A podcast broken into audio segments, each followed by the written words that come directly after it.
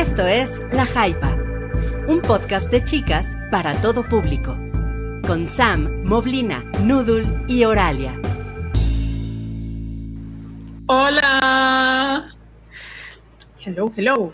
Hola, hola, ¿Cómo están? Bienvenidas, bienvenidos a este, el episodio número 44 de La Jaipa.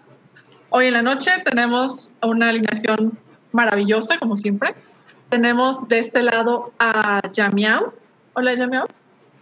Hola, hola Aurelia, ¿cómo están? Nudul, buenas noches. Muchas gracias por la invitación. Un placer estar aquí con ustedes. Nosotros encantadas de recibirte cuando quieras. También tenemos hoy a Nudul. Nudul, ¿qué tal? ¿Cómo va todo por allá? Hola, eh, pues aquí ya saben, yo siempre les voy a decir que sobreviviendo, aquí otro miércoles y encantadísimo de que esté Yamiao aquí con nosotros y sobre todo Coralia, pues otro miércoles para convivir y la chisma, que ya es necesaria aquí. Excelente. Y como pueden saber, yo soy Oralia. Este, repito, este es nuestro episodio 44 y lo estamos transmitiendo en vivo y en directo desde YouTube.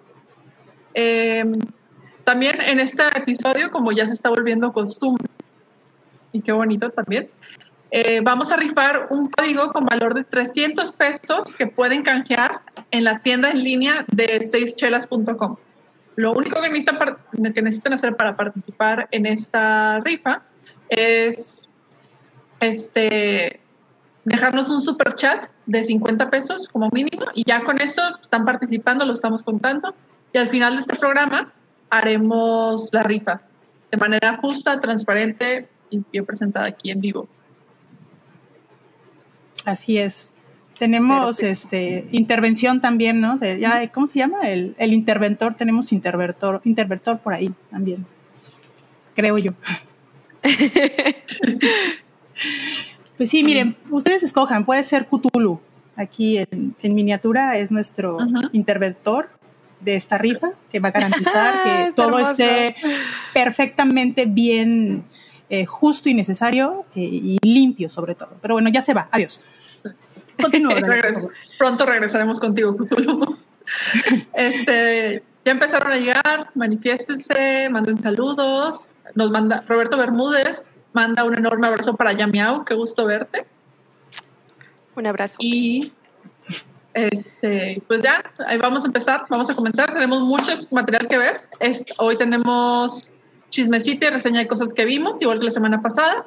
Les manejamos las notas picantes, con mucho chilito, mucho sazón. Este, y están organizados en niveles de escándalo. ¿Vamos? ¿Vamos con el chisme? ¿Están todos de acuerdo? Vamos, a darle. Vámonos, a darle.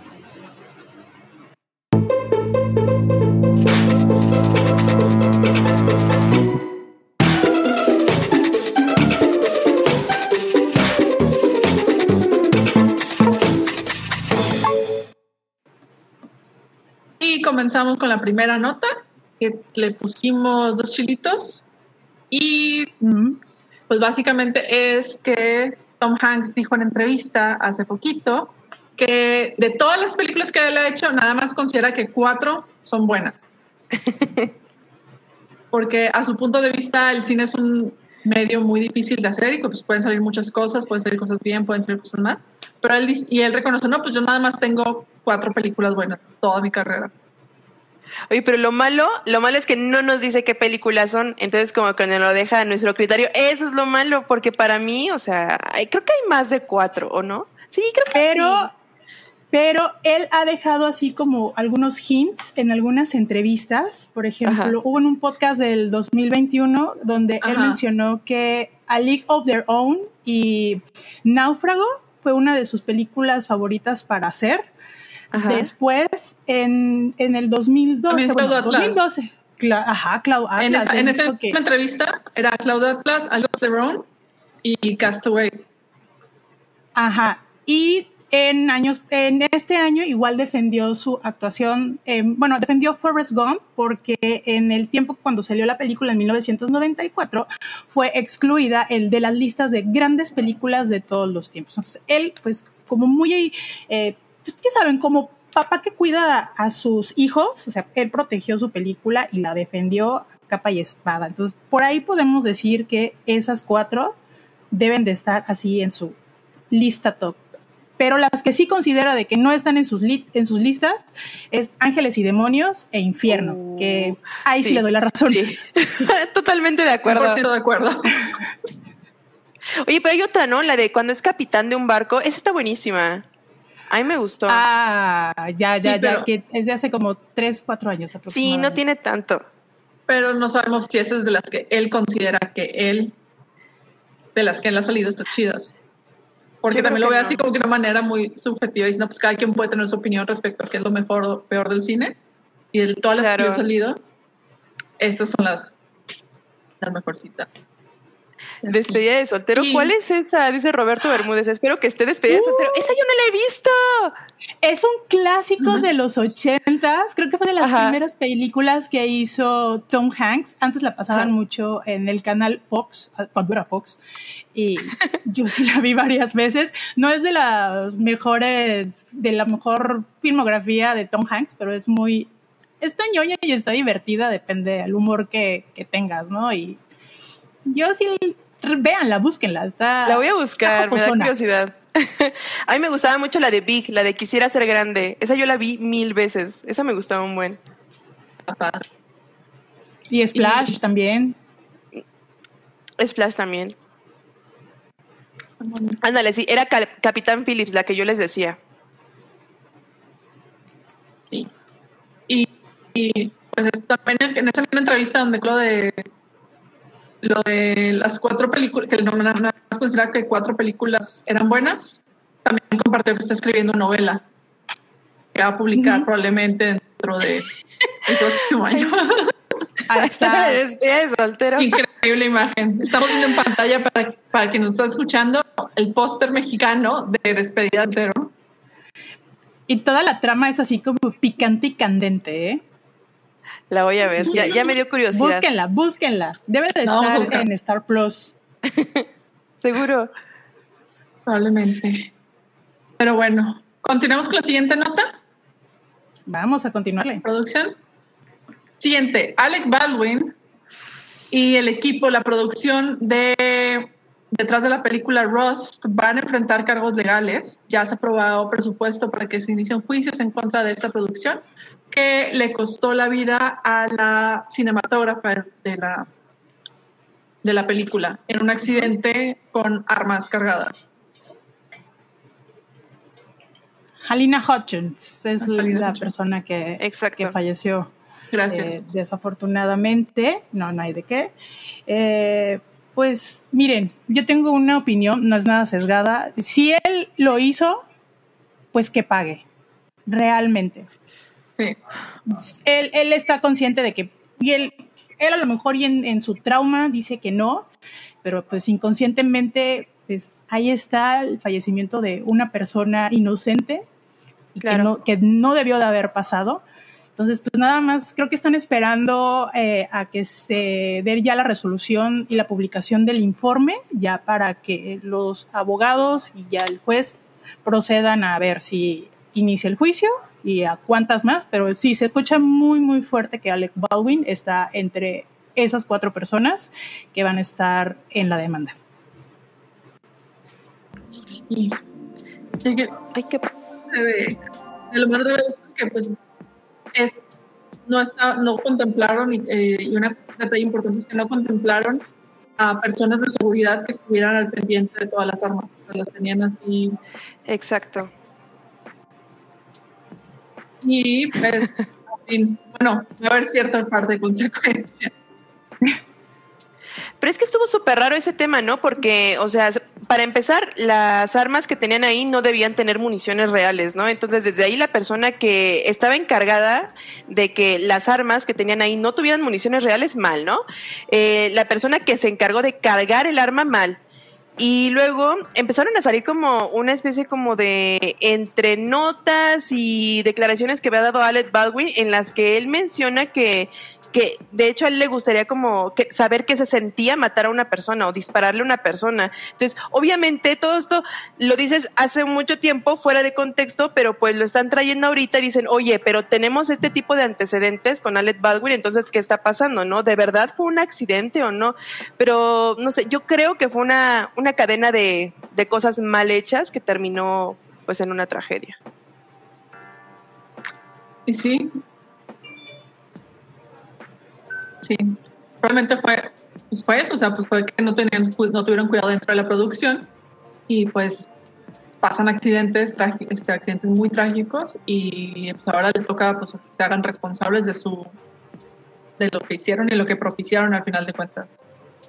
Claro, y que ya había sido una producción este, muy muy accidentada, ¿no? Ya habíamos, bueno, antes de que sucediera esto, habían habido muchas cosas que habían salido mal. De hecho, creo que em, un día antes a las personas que estaban como encargadas de, de los Stones y toda esta onda, este, los habían despedido. Y por ahí andan diciendo que estas personas que despidieron fue como una especie como de venganza, hacer este tipo de cosas, pero pues no, e, e, son como rumores.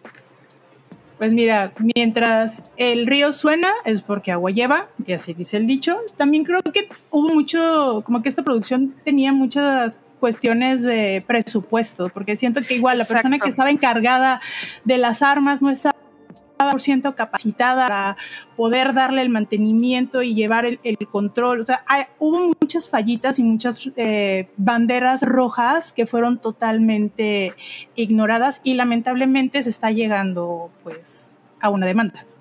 Claro, justo eso. Había visto que en esta producción todo el tiempo se trató de abaratar costos y por el hecho de abaratar costos sucedieron muchísimos accidentes. Así es cabrón. Pues vamos a tener que esperar a ver qué sucede en los próximos días, ¿no? Claro. Con Alec Baldwin y si pues se va a juicio, pues también aquí les traeremos los pormenores. Aunque también hemos visto que pues este tipo de personas de Hollywood como que nunca, o sea, nunca terminan pagando si es que si es que la hicieron no la pagan, ¿no? Pero bueno, pero bueno. Ay, no. Nos vamos con otro chisme. También está igual o más fuerte que este. Continuamos. Y salió, una, salió un reportaje en el que se reveló el tipo de cosas que hicieron, que les ofrecieron y les hicieron a Tom Cruise, John Travolta y David Beckham.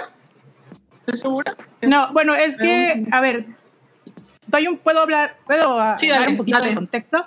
Bueno, eh, vamos a presentar este contexto. Bueno, supuestamente Mike Grindler, que es una apóstada de la cienciología, que es apóstada, una persona que pues, ya dejó eh, pues la religión que profesaba, eh, él estaba dentro de estos grandes eh, rangos dentro de la iglesia o secta, bueno, yo lo quiero decir secta, porque realmente es una secta, y escribió un libro llamado A Billion Years, My Escape from a Life on the Highest Rank of Scientology, y bueno, dejó, eh, él deja en el 2007 la iglesia y empieza a sacar en su libro muchos trapitos al sol, que hay cosas que ya sabíamos y hay otras que no. Sobre todo habla mucho de Tom Cruise y de Travolta. Bueno, de Travolta se enfoca mucho de que eh, a él lo llamaron para guiarlo, platicar con él y ver de qué manera se podría tratar su homosexualidad en el caso de Travolta. En el caso de Tom Cruise, bueno, eh, el chisme está muy largo. Eh, por ahí, cuando Tom Cruise eh, empezó a tener interés con Nicole Kidman, gente de la iglesia se acercó a su esposa de ese tiempo, que era Mimi Rogers, y pues le ofrecieron de que, pues, mija, usted divorcie, divorcie Tom Cruise para que el joven pueda casarse con, con esta persona y la pueda cortejar a gusto. Entre otras, igual que el personal doméstico y las personas que trabajan en la oficina de Tom Cruise, eh, fueron perfectamente seleccionadas por la esposa del pues, ¿cómo lo podemos decir? Del dirigente mayor eh, de la iglesia y le reportan así cada movimiento que el señor hace, algo que sí estuvo como que muy truculento. Eh, a Tom Cruise es como la bandera de que jalen gente a la secta. Eh, en ese momento no me acuerdo si fue a principios del 2000, a mediados del 2010, eh, Tom Cruise invita a, a David Betham y a su esposa, a su esposa Victoria Betham, y la iglesia, la cienciología, le hizo un campo de fútbol nada más para que pudieran cortejar a Betham y a ver qué trajera pues su fama fortuna eh, aquí a, a la cienciología. Y hay muchas cositas. También se escucha de que durante la producción de Ed White Shot, eh, Tom Cruise estuvo a punto de dejar la, la, iglesia por Nicole Kidman. Y pues hubo un momento en que le, él como que lo pensó, lo, le, fue gente de la iglesia a hablar con él. Y pues de regreso, papacito. Así, hay algunas cosas de que, ya, como les digo, ya sabíamos y otras como que ya están empezando a, a salir a la luz. Está fuerte. está, muy, está cabrón porque pues es una, o sea, la describes prácticamente, es una secta, no es una... Prácticamente.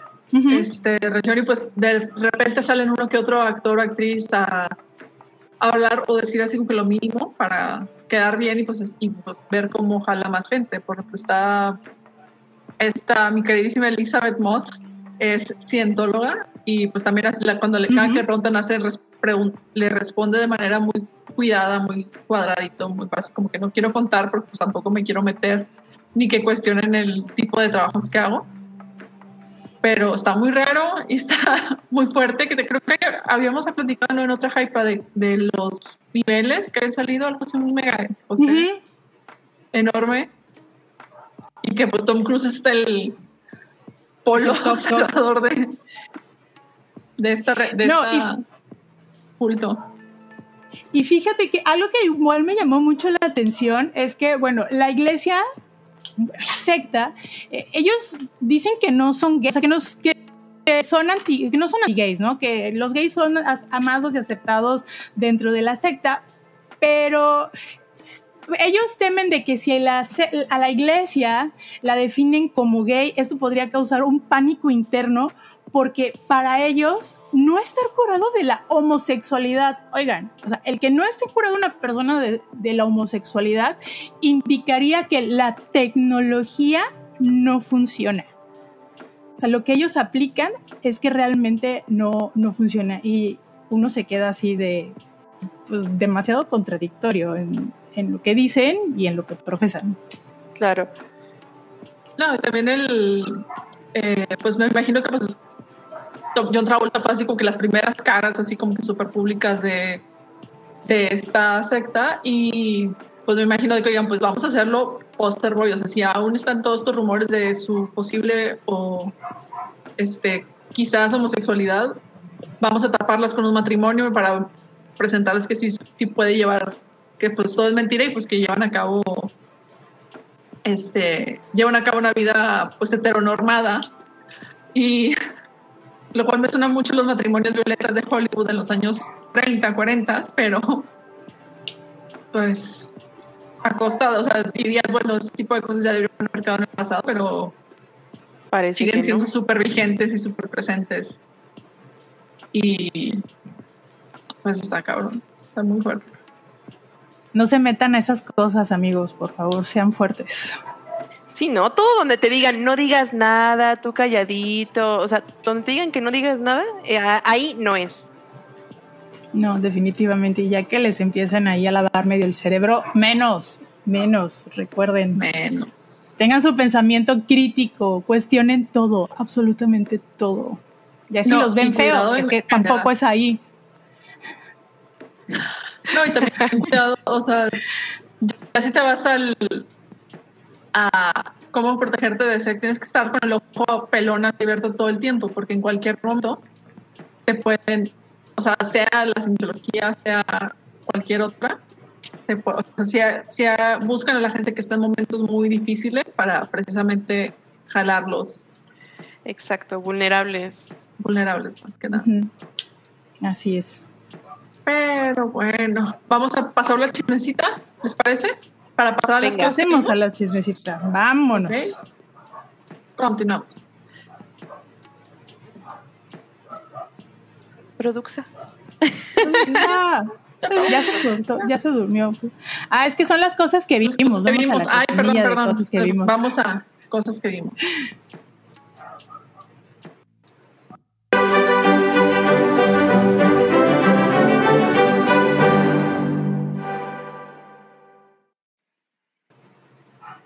Excelente. Bienvenida a sección Cosas que vimos durante la semana. Y vamos a comenzar con Chef Stable Pizza que se encuentra en Netflix. Netflix. Sí, fíjense que esta semanita me, me aventé la, la temporada, esta nueva temporada de Chef Stable de, que es específicamente sobre pizza, ¿no? Y está realmente maravillosa. No saben, bueno, desde la primera temporada que, que salió Chef's Table, yo la vi y quedé maravillada por la fotografía, por la manera en que cuentan las historias, por, por las personas que entrevistan. O sea, a mí se me hace realmente maravilloso todo eso, ¿no? Y ahorita que están enfocados únicamente a pizza, wow, o sea, es, es impresionante porque mm, no sé, como que siento que nosotros tenemos la idea de que la pizza, pues, pues es, es comida rápida, es comida barata, es comida que, eh, como, sí, ¿no? Ya, ya sabemos a lo que vamos, ¿no? Pero acá eh, son solamente seis capítulos, cada capítulo dura, creo que como 45, 50 minutos, no son tan largos, bueno, un poquito pero se pasan de volada. Este, entonces tenemos aquí entrevistas con las personas que han hecho como historia en las pizzas, ¿no? Que no necesariamente están en Italia, Dice, justo estaba viendo el último episodio, pero mejor me vine para acá. Sí, es que está realmente impresionante. A mí el capítulo 3 y 4 fueron los que más me gustaron. Como que las historias de los chefs que están narrando están muy increíbles porque te platican cómo llegan hasta ese punto, ¿no? O sea, cómo la vida los va llevando a que terminen haciendo como la pizza más deliciosa, ¿no? Y es que te lo platican con una pasión que dices, ay, pues es cualquier cosa, ¿no? Es una pizza, es masa, es salsa y es queso. Pero no, te platican cómo, cómo todo influye, ¿no? O sea, desde, desde el agua, desde la harina, el amasado, la fermentación, o sea, es realmente fascinante. A mí siempre me ha gustado mucho cuando cuando alguien te platica con pasión de cualquier tema, te encanta, ¿no? Te fascina, o sea, terminas muy interesado en el tema. Y yo creo que Netflix eh, con Chef's Table ha tenido un gran acierto porque tienen una manera de contar historias que es fascinante. Cabri, justo pensé en Cabri cuando estaba viendo esta serie, dije, wow, esto le va a encantar a Cabri porque es lo suyo. Platícanos, Cabri. Oye, pues, ¿ahí me oyen? Eh, sí lo logró. Sí, sí, te escuchamos. ¿Me oyen? Sí, sí, sí. Ok, es que, está, es que esto estuvo muy improvisado, pero bueno, aquí estoy. Este, justo estaba viendo, ahorita estaba viendo el último episodio, ahí lo tenía el de Minik no sé qué. Ajá. Y me gustó mucho, bueno, me está gustando mucho, estoy a la mitad. Y pues coincido en lo que dice Yamel, yo tengo que admitir que el primero y el segundo, yo nunca había visto Chef's Table, ¿no? Ok. Pero pues pizza y ahorita estoy como, hasta, hasta tengo mi playera de pizza tánica que me mandé hasta. Está hermosa. Está muy chingona, ¿eh? Increíble. Este, a ver, déjame, me paso para acá porque aquí no hay mucho luz. Pero bueno, em, la verdad es que el primero y segundo episodios no me gustaron tanto. O sea, como que me parecieron... No conecté mucho con los... con No sé si las historias de estos hombres uno es, creo, uno es gringo y el otro es eh, italiano. Siento que en la manera en la que están presentadas esas dos historias hay como mucho ego y eso no me gustó tanto. Pero el 3 y el 4, que son el de Ann Kim, la, chica coreana, y el de Franco Pepe, que es una persona muy, muy famosa en el mundo de la pizza, eh, que tiene una pizzería muy popular en Italia, en Cazziano, no sé cómo se llama el pueblo. Esos dos episodios están brutales. O sea, el de, el de Ann Kim me encantó porque hay una parte que me gustó mucho del, de su arco en, en, el que dice que ella, bueno, al haber llegado su familia de Corea a Estados Unidos y ella siendo muy niña, estaba en la escuela, entró a la escuela y, se sentía avergonzada de, llevar su, su, lunch, ¿no? Porque era apestoso y era era, pues así, todo. nada que ver con lo que, con, lo que comen los niños gringos, ¿no? Es terrible, por cierto. Y y, y cómo ella recupera esa, esa, ese orgullo de ser una mujer coreana y, retoma todo lo que le daba pena de niña en la manera en la que cocina su pizza en, esta época. Uta, eso así me rompió el corazón. Bueno, no me rompió el corazón, fue al principio. De lagrimita. Ajá, o sea, la primera vez me rompí el corazón. Porque además, ¿saben que Me acordaba yo de cómo me daba medio pena las cosas que me preparaba mi padre en el lunch. Y como que ahora las he eh, pues reconsiderado, ¿no? Y, he hecho las paces con ello. Y como que yo siento que conecté muy cabrón con eso. Y también la de Franco Pepe, que no me acuerdo cómo se llama su pizzería, Pepe es, no, me acuerdo. Pero él también, él tiene una cosa similar porque su padre muere, su padre era un, un pizzaiolo muy, muy famoso, Pepe Pizza, Pepe Pizza. Era un, pizzaiolo que tenía mucho tiempo, él era el que, el que llevaba la pizza, él y sus hermanos habían hecho un, trato como de, bueno, continuar la tradición de la pizzería y de pronto cuando muere el papá y este cuate decide que ya no quiere hacer las pizzas como las hacía su papá y que quiere hacer su propio estilo, los hermanos no están de acuerdo y él rompe con su familia, pone su pizzería como unas cinco cuadras. y puta, eso es una, una traición gigantesca para su familia, ¿no? Entonces, me parece, o sea, la historia me parece cabrona, pepperoni. la, historia, me parece muy chingona. Eh, él, pone al mapa, él pone en el mapa su ciudad, que era una ciudad que nadie pelaba, y de pronto su ciudad está en el mapa precisamente por la pizzería, ¿no? Entonces, pues al final la, familia se, reúne y está poca madre. Y el, y el último episodio, el que estaba viendo ahorita, está chingón, ¿eh? Es esta morra que hace pizzas como muy florales. Y ¿Como me gustó pizza dulce? No necesariamente, pero digamos que ella dice, nunca vas a, ver pepperoni en mis pizzas, ¿no? Que por cierto, pepperoni es una cosa muy gringa, ¿no? Eso los italianos, eso no existe. Salami picante. Ajá. Pero esta, esta mujer usa no necesariamente son pizzas vegetarianas, porque sí, digo veganas, porque sí usa mucho queso, pero les pone pétalos y hojas de mil mamadas que nunca se me hubiera ocurrido. Y me pareció muy chingón. El anterior, el del cuate japonés, ay, es que ellos tienen una manera muy parca de transmitir sus emociones. No necesariamente conecté con ello, pero me gustó todo lo que presenta. Y yo lo vi doblado al inglés. Y no mames.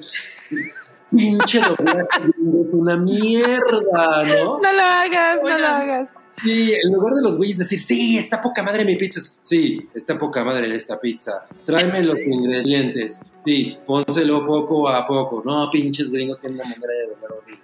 Oigan, duda, duda existencial. ¿Tienen, ¿Salen brasileños en esta serie? No. ¿De pura casualidad? No, son todos como gringos, japoneses. Italianos. Italianos. Coreana coreana, pero es coreana americana, ¿no? Porque no es sí, porque ella ya nació en Estados Unidos. Ajá. Pero yo creo, Oralia, que van a seguir sacando temporadas específicamente de pizza, porque sí, obviamente no abarcaron todo el mundo. Y algo que tiene Chef's Table es que sí se arranca a visitar el mundo. Sí, no, es que los brasileños tienen una visión muy particular de la pizza. Totalmente, totalmente. Y, por ejemplo, ellos inventaron, son los reyes de las pizzas dulces. Ajá, y, también la, pizza uruguaya también es como muy, muy característica y como muy respetada. Entonces yo me imagino que en algún momento va a salir y va a salir este el perro negro, ¿no?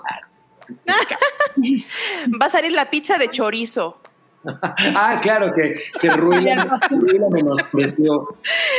Muy mal, Rui. La, la pizza de chorizo no se menosprecia, papacito, ¿eh? Aquí en mi pueblo te vamos a linchar. Yo nunca la he probado, así es que me tendrás que, llevar. Yo, es más, yo te la preparo. Yo, yo nada más de lo que me quejé es de los eructos. pues te comes una Pepto y ya. Pero eructos con cualquier cosa, ¿no? O sea, yo, por ejemplo, que me encanta el pápalo, que estoy muy tentado a ponerle pápalo a una pizza, pero es una hierba que no le encanta a toda la gente. Ay, el papalo es delicioso. El papalo es Pero, los eructos, Sí, pero no no, es tan padre por, por los eructos cercanos del tercer tipo. Pero si No, no. solo, sola, sole, está chido. No le sale. No, tampoco, ¿eh? También hay, hay un momento en el que ya no, ya no te aguantas a ti mismo. Ya Bueno, te ya. comes una Pepto y ya. Me voy, me voy, adiós. Exacto. Me voy a traer mi, mi micrófono por lo menos para que no se oiga horrible. Perfecto. ¿Cuántos episodios son? Son seis episodios. Seis. Están rapiditos, o sea, se pasan fase muy, muy rápido. Si nunca han visto Chef's Table, eh, sí pueden empezar con esta. O sea, siento que está muy, muy digerible. Además, el- siento que agarraron una comida que es como súper universal porque creo que a todos nos gusta la pizza. O sea, cada quien tiene como su favorita, pero a todo mundo nos gusta la pizza. Entonces, o sea, ¿qué hay que no te guste? ¿no? Además, de verdad, se van a dar cuenta de, de la fotografía, o sea, uy, a la producción no le gusta la pizza. Uh, Uy, pues uy, perdón. No, no, claro que le gusta. Sí le vale, gusta, vale mucho nada la más. pena. Es, Sí le pues, quizás es purista de la pizza. En este del- De hecho, ya probé Quizás. la mía. La de Daemonios. La de, sí, la de Daemon. Se va a llamar pizza tánica. Tenemos que probarla. Sí, ¿eh? Definitivamente no. Sí. tú y tú. Ay, se escucha muy bien ahora. Ya, yo creo que esta, esta serie está muy bien. O sea, el- te digo, yo los dos primeros episodios no, no, le- no les agarré mucho gusto y lo vi, y nada más lo vi porque pues pizza ya ando muy obsesionado ahorita. Ya sé. Pero, pero el 3 y el 4 me parecieron maravillosos. De hecho, si pueden empezar por esos, yo preferiría. El que, el que menos me gustó fue el segundo, porque a mí ese güey me cae muy bien y todo, pero la manera en la que lo abordaron, que es como muy de, no, yo inventé esta pizza, ¿eh? Y después todos los Ajá. italianos la empezaron a hacer. Fue como de, Sí, es que este güey cambió la manera en la que vemos la pizza en todo el mundo, así de, wow. Sí, eso no me gusta. Tranquilo, tranquilo, viejo. Y tampoco me gusta cuando se ponen a, con, con- con hipérbole así, nonsense, ¿no? Como pura palabrería de, no, es que la pizza tiene 50 niveles que la gente no entiende. Y, ah". Mm, Claro no que mames. O sea, ajá. Tenemos un comentario este, de pregunta existencial de David Pérez, este, miembro de nuestro de nuestra comunidad, de, este, de nuestra bellísima comunidad. Pregunta, ¿cuál es la pizza favorita de Paddington? O sea, ¿a qué se refiere? ¿A un restaurante o al tipo de pizza? Me imagino el tipo de pizza. Ajá, yo digo que el tipo de pizza. ¿Qué Pues tipo de miren, pizza? A Paddington le gusta mucho la de cebolla morada con aceituna negra y salchicha. Qué específico.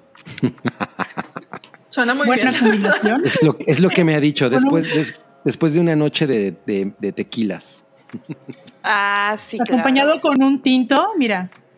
Uf, Oye, sí, ¿eh? tinto. Sí. Ah, se muy bien. antojó. Sí. Yo, a ver, les tengo que hacer una pregunta. ¿Qué, qué, qué ingrediente no les gusta por- en, en pizza? Por ejemplo, a mí me encantan los ostiones ahumados. Son una cosa que me fascina.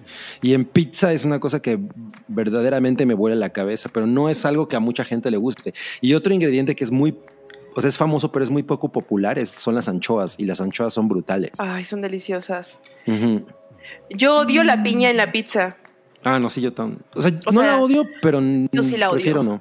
Prefiero Yo, no. yo, yo sí. O sea, la verdad es que si veo una pizza hawaiana y digo así de qué asco. O sea, me da, me da, no sé, no. Sí, o sea, pizza en que- o sea, No Ay, tengo que manifestarme otra vez. O sea, No, ¿te gusta, o sea, te gusta el chorizo en la pizza, pero odias la piña? Estás muy, muy mal. ¿eh? mira, aparte tengo algo peor como ingrediente de pizza.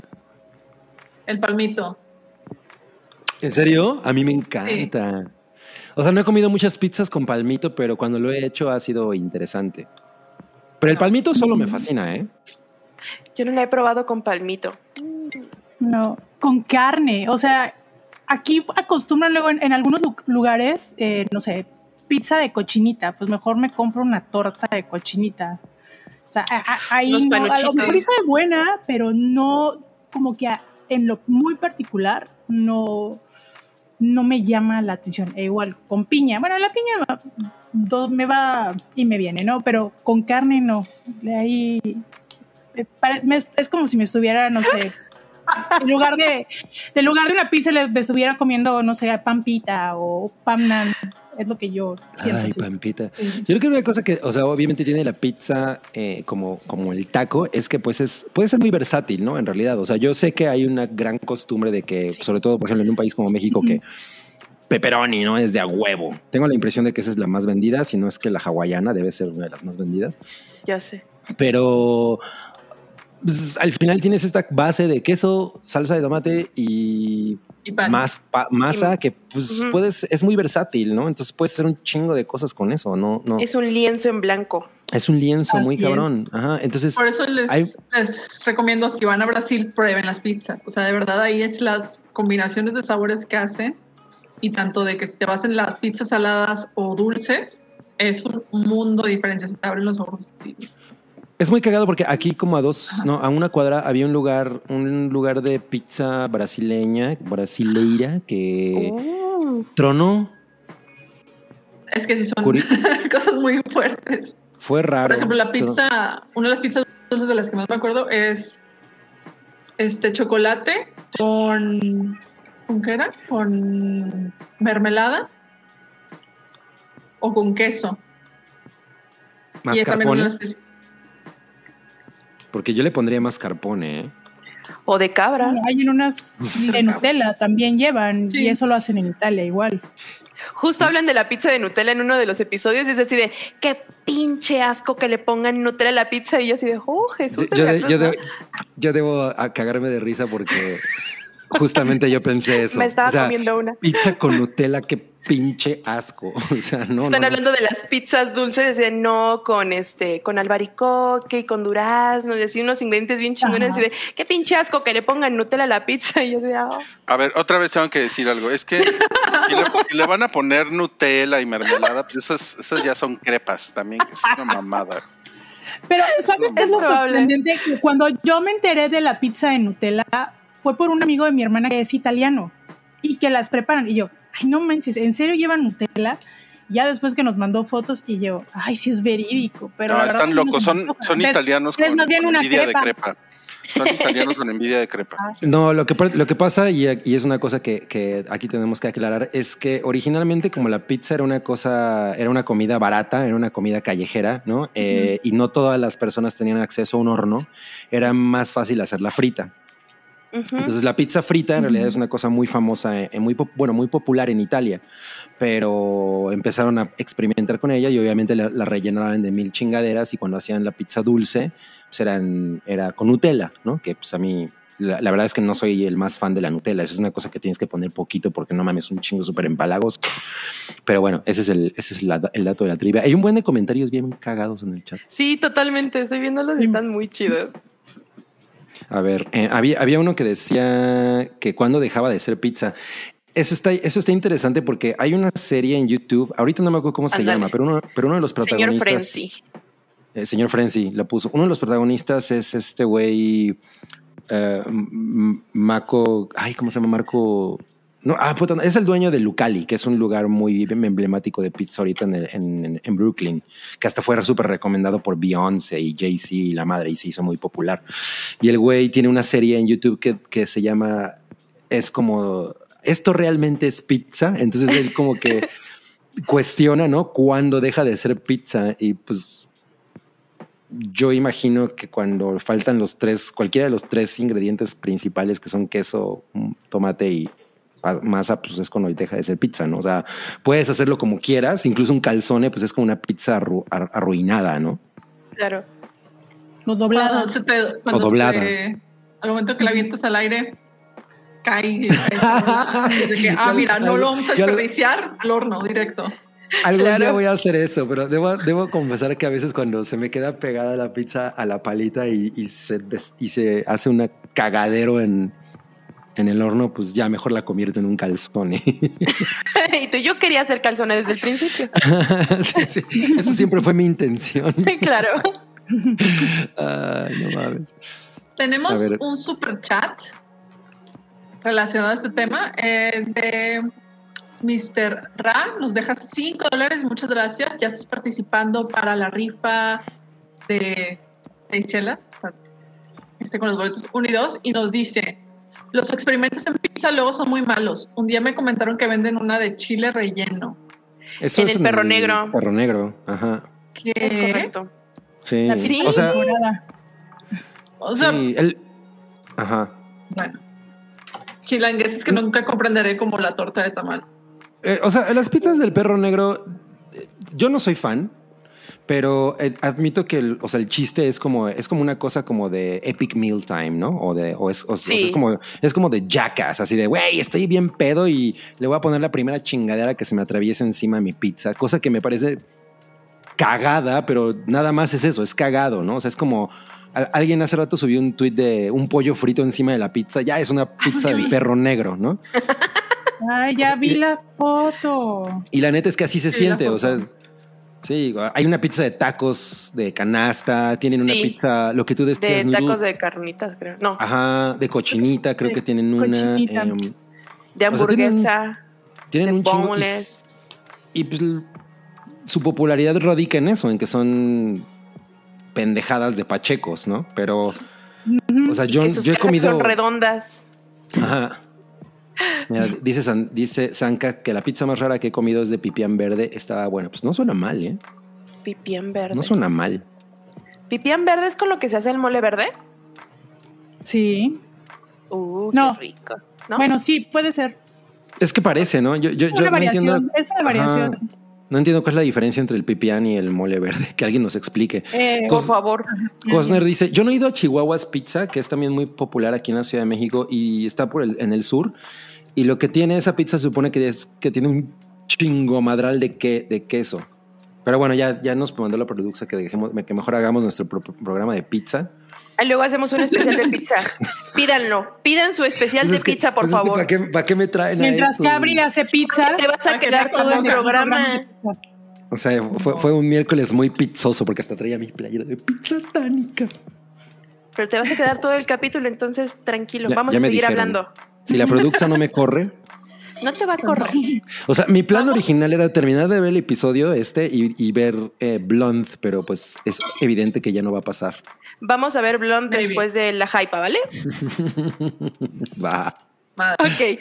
Sí, Siguiente. Antes de pasar a la siguiente reseña, vamos a leer un super chat que nos llegó de Cosner. Nos deja 20 pesos, muchas gracias. Y dice: Hype, las amamos. Sigan conservando su cremosidad. Oye, pero ¿qué es eso de la cremosidad? Yo quiero saber a qué se refiere con la cremosidad. No, Así como sé. smooth, como que aquí bien chidas. Sí, O sea, pero ver, ¿cómo- cosa. cómo te- ¿qué tipo de ¿Ah? cremosidad? ¿Así como de, la, de un Twinkie o como de unos, elot, como unos elotitos? Ah, eh, él nos tiene que explicar qué tipo Sí, de exacto. cremosidad, Sí. ¿no? Ahí, ahí mándanos un otro, otro comentario explicándonos a qué te refieres con la cremosidad. Necesitamos definiciones claras. ¿Y a, qué, ¿Y a qué cremosidad te refieres? ¿A la de un Twinkie? ¿A la de, no sé, un heladito? ¿Una crema pastelera? No sé, que nos diga. Crema para el cuerpo, crema para peinar. Es un universo, un multiverso de la cremosidad. de posibilidades. Pasamos a la siguiente reseña. Que es The Revenge, película recién estrenada en Netflix. Dirigida por. Ay, se me fue el nombre. Es esta. Es Jennifer Caton Robinson. Jennifer Caton Ella Robinson. también la coescribe junto con Celeste Ballard. Y bueno, como mayor referencia con, con Robinson, ella coescribió con Taika Waititi eh, Thor, eh, Love and Thunder, eh, Thunder, perdón, Love and Thunder. Cool. Entonces, esta es su cuarta, es su cuarta película que escribe y la segunda que dirige en su historia como directora. Si me permiten empezar con esta reseña porque va a ser muy breve. Dale. Va a ser muy breve, Adelante. les voy a platicar por qué. Empecé a ver esta película y uff, uff, qué pesadilla. Que de verdad, amigos, qué pesadilla. La empecé a ver y yo así me quería, perdónenme, pero yo sí me quería arrancar los ojos. Sentía que estaba viendo una película noventera en el 2022. O sea, como la estética de las chicas, los, te- las- los temas de, de, de perrita, eres una perra, no, tú estoy más perra, ya sabes, esos temas. Se me O hacen me, súper recuerda un poco la, noventeros. me recuerda un poco la estética de Romy and Michelle High School Reunion. Algo así. Ah, Sí, y, uy, y, y, ah, Pero va esa es muy muy corta. cagada. O sea, por eso va a ser muy corta porque no la acabé de ver. O sea, yo creo que llevaba como poquito menos de la mitad de la película y dije, ay, perdón, no, no la puedo acabar de ver, no la soporto. Me, me, me cayeron mal todos. Y dije, no, a la fregada. Y esa fue mi reseña. Adelante con las demás. Ah, pues miren. Esta película. O sea, yo, yo, yo me enteré que esto existía hoy que vi la escaleta de ustedes. Esta película, para quienes no están, este, no la han visto, no saben qué, qué onda, ni, ni han visto memes de este o fancams de Maya Hawk, eh, trata de dos chavas, este, radicalmente diferentes que se que deciden aliarse para vengarse de las personas que les han hecho mal en su particular eh, en su particular prepa.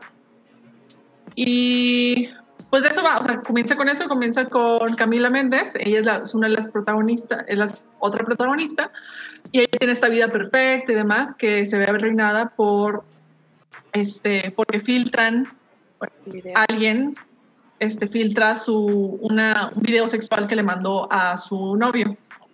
Y a partir de ello ella quiere sed y venganza y demás. Y mi problema con eso, o sea, está muy, está cool, o sea, incluso la estética me pareció muy, este, bastante atractiva. Pero mi problema con esta película fue que querían constantemente referenciar otras películas que ya existen. O sea, está la referencia a, Joe, a Jawbreakers, a 10 cosas que odio de ti, a Mean Girls, a Sí. este, Clueless, a todas las películas clásicas de adolescentes, que por un lado pues está bien, supongo, está, está así como que chido de que mantener estas referencias para que estés consciente de que es una película de adolescentes en prepa que están Ujú. tratando de averiguar qué onda con sus vidas. Pero justo creo que el enfocarse tanto en esto hace que se pierda de lleno la historia central, que es una historia de, pues, de humillación, de cómo reconstruir tu identidad a partir de una humillación muy grande y cómo te puedes apoyar o no en otras personas para buscar algún tipo de venganza. Y también explora por qué la venganza no necesariamente es la solución. O sea, es así...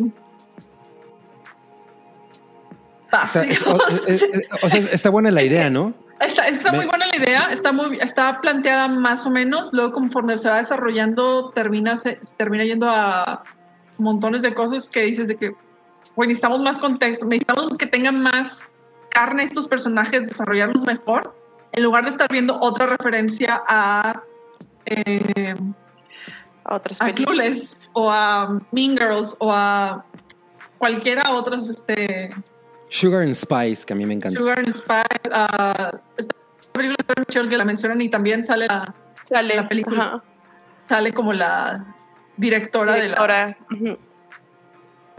Directora de la ver. película de la, Noodle está Del levantando instituto. la mano. del Ah, instituto. venga, Nudul. Yo, yo, yo quiero hablar de la película Dale. porque es que yo, ese era mi tema, pero bueno, eh, yo realmente a mí sí me gustó, les voy a decir el por qué. Eh, porque obviamente tiene muchas referencias, y es cierto, tiene muchas referencias que a lo mejor a estas nuevas generaciones se les sentirá muy incómodo, pero yo como persona que crecí en los noventas me encantó. Y la directora, esa es la intención que ella da. Principalmente la historia de Revancha ya, o Do Revenge en inglés, se basa en la novela de Strangers on a Train, o Pacto Siniestro, como se le conoció aquí en México. El, primero en la novela de Patricia Highsmith, eh, de 1950 y posteriormente que se hizo una película eh, Alfred Hitchcock en 1951, si no mal recuerdo, y que la pueden buscar ustedes en HBO Max. También ella se basa mucho y se inspira en el disco de A Reputation de Taylor Swift. Entonces, Mm. ella mezcla este tipo de ideas y obviamente todas este, pues estos easter eggs de películas noventeras, sí, es hay un chingo, o sea, es- súper aesthetic, por ejemplo, como decía Auralia, sí, los uniformes muy al de Clueless, sí, es muy Clueless, es muy Cruel Intentions, muy, hay, hay algunas escenas como que te recuerdan a Scream, otras que te recuerdan a Heathers, eh, a Mingers, hay, hay demasiadas referencias que les digo, a las personas que nos gusta y que disfrutamos, que crecimos en los noventas y que vimos películas de los mid-90s y principios de los 2000 de las películas adolescentes, pues por eso nos, nos llama la atención y nos gusta. Cada quien tiene su opinión, ¿no? Digo, a mí, pues sí, es en dos horas. Siento que dura la película, dura una hora 58. A mi punto es mi perspectiva creo que van desarrollando bien la, la, historia de los personajes. Sí es cierto, no es nada nuevo de lo que ya hemos visto previamente en otras series, en otras series y películas de adolescentes. Y tiene ahí como que un plot twist que dices, ay, eso no me lo esperaba, pero como que no lo sostienen muy bien. Y termina de una manera, pues, como toda película, ¿no? Yo sí resalto mucho lo que es la moda, les digo, es muy aesthetic, aesthetic. Eh, la banda sonora súper noventera. A mí la, la, canción con la que yo grité fue el primer tema que se escuchó, que fue de Robin.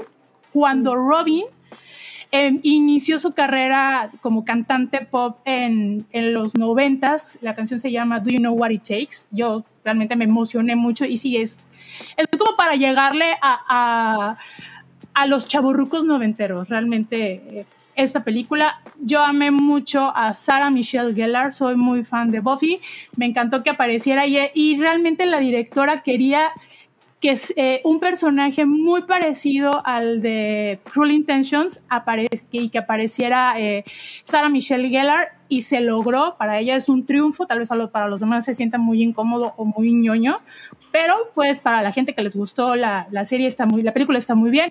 Y lo que yo sí amé mucho también fue ver el cameo. Solamente son cinco minutos, pero Sophie Turner me hizo reír muchísimo como ese personaje de niña histérica. Eh, es que no les quiero spoiler, quien la quiera ver la, la puede, la puede ver. Ahora le explico más o menos cómo es este, la trama. Y pues la gente que disfrute ver, eh, les digo, los easter eggs y estar viendo, ah, mira, esta es de la referencia de esta y esta, pues y pues tiene un 85% de certificación de frescura en Rotten Tomatoes y 80%, si no mal recuerdo, de la aceptación del público. Pero a mí en lo particular, pues es una película dominguera para, sí tiene un target muy, muy específico y para la gente que disfruta, les digo, esa remembranza de las películas noventeras de adolescentes, pues va. Y el que no la quiera ver, pues muy respetable su opinión. Oigan, una, ahorita que estaba Oralia hablando de la trama, ¿no? Eh, me recordó un poco eh, la historia de, y, esto le va a resonar a Rui, la historia de Angie Barona, que es una morra que se ha vuelto muy popular en Instagram, que es un poco similar porque ella le robaron, le robaron unas fotos que en algún momento le tomó un novio y se, y se hizo un pedotote porque pues andaban por todos lados.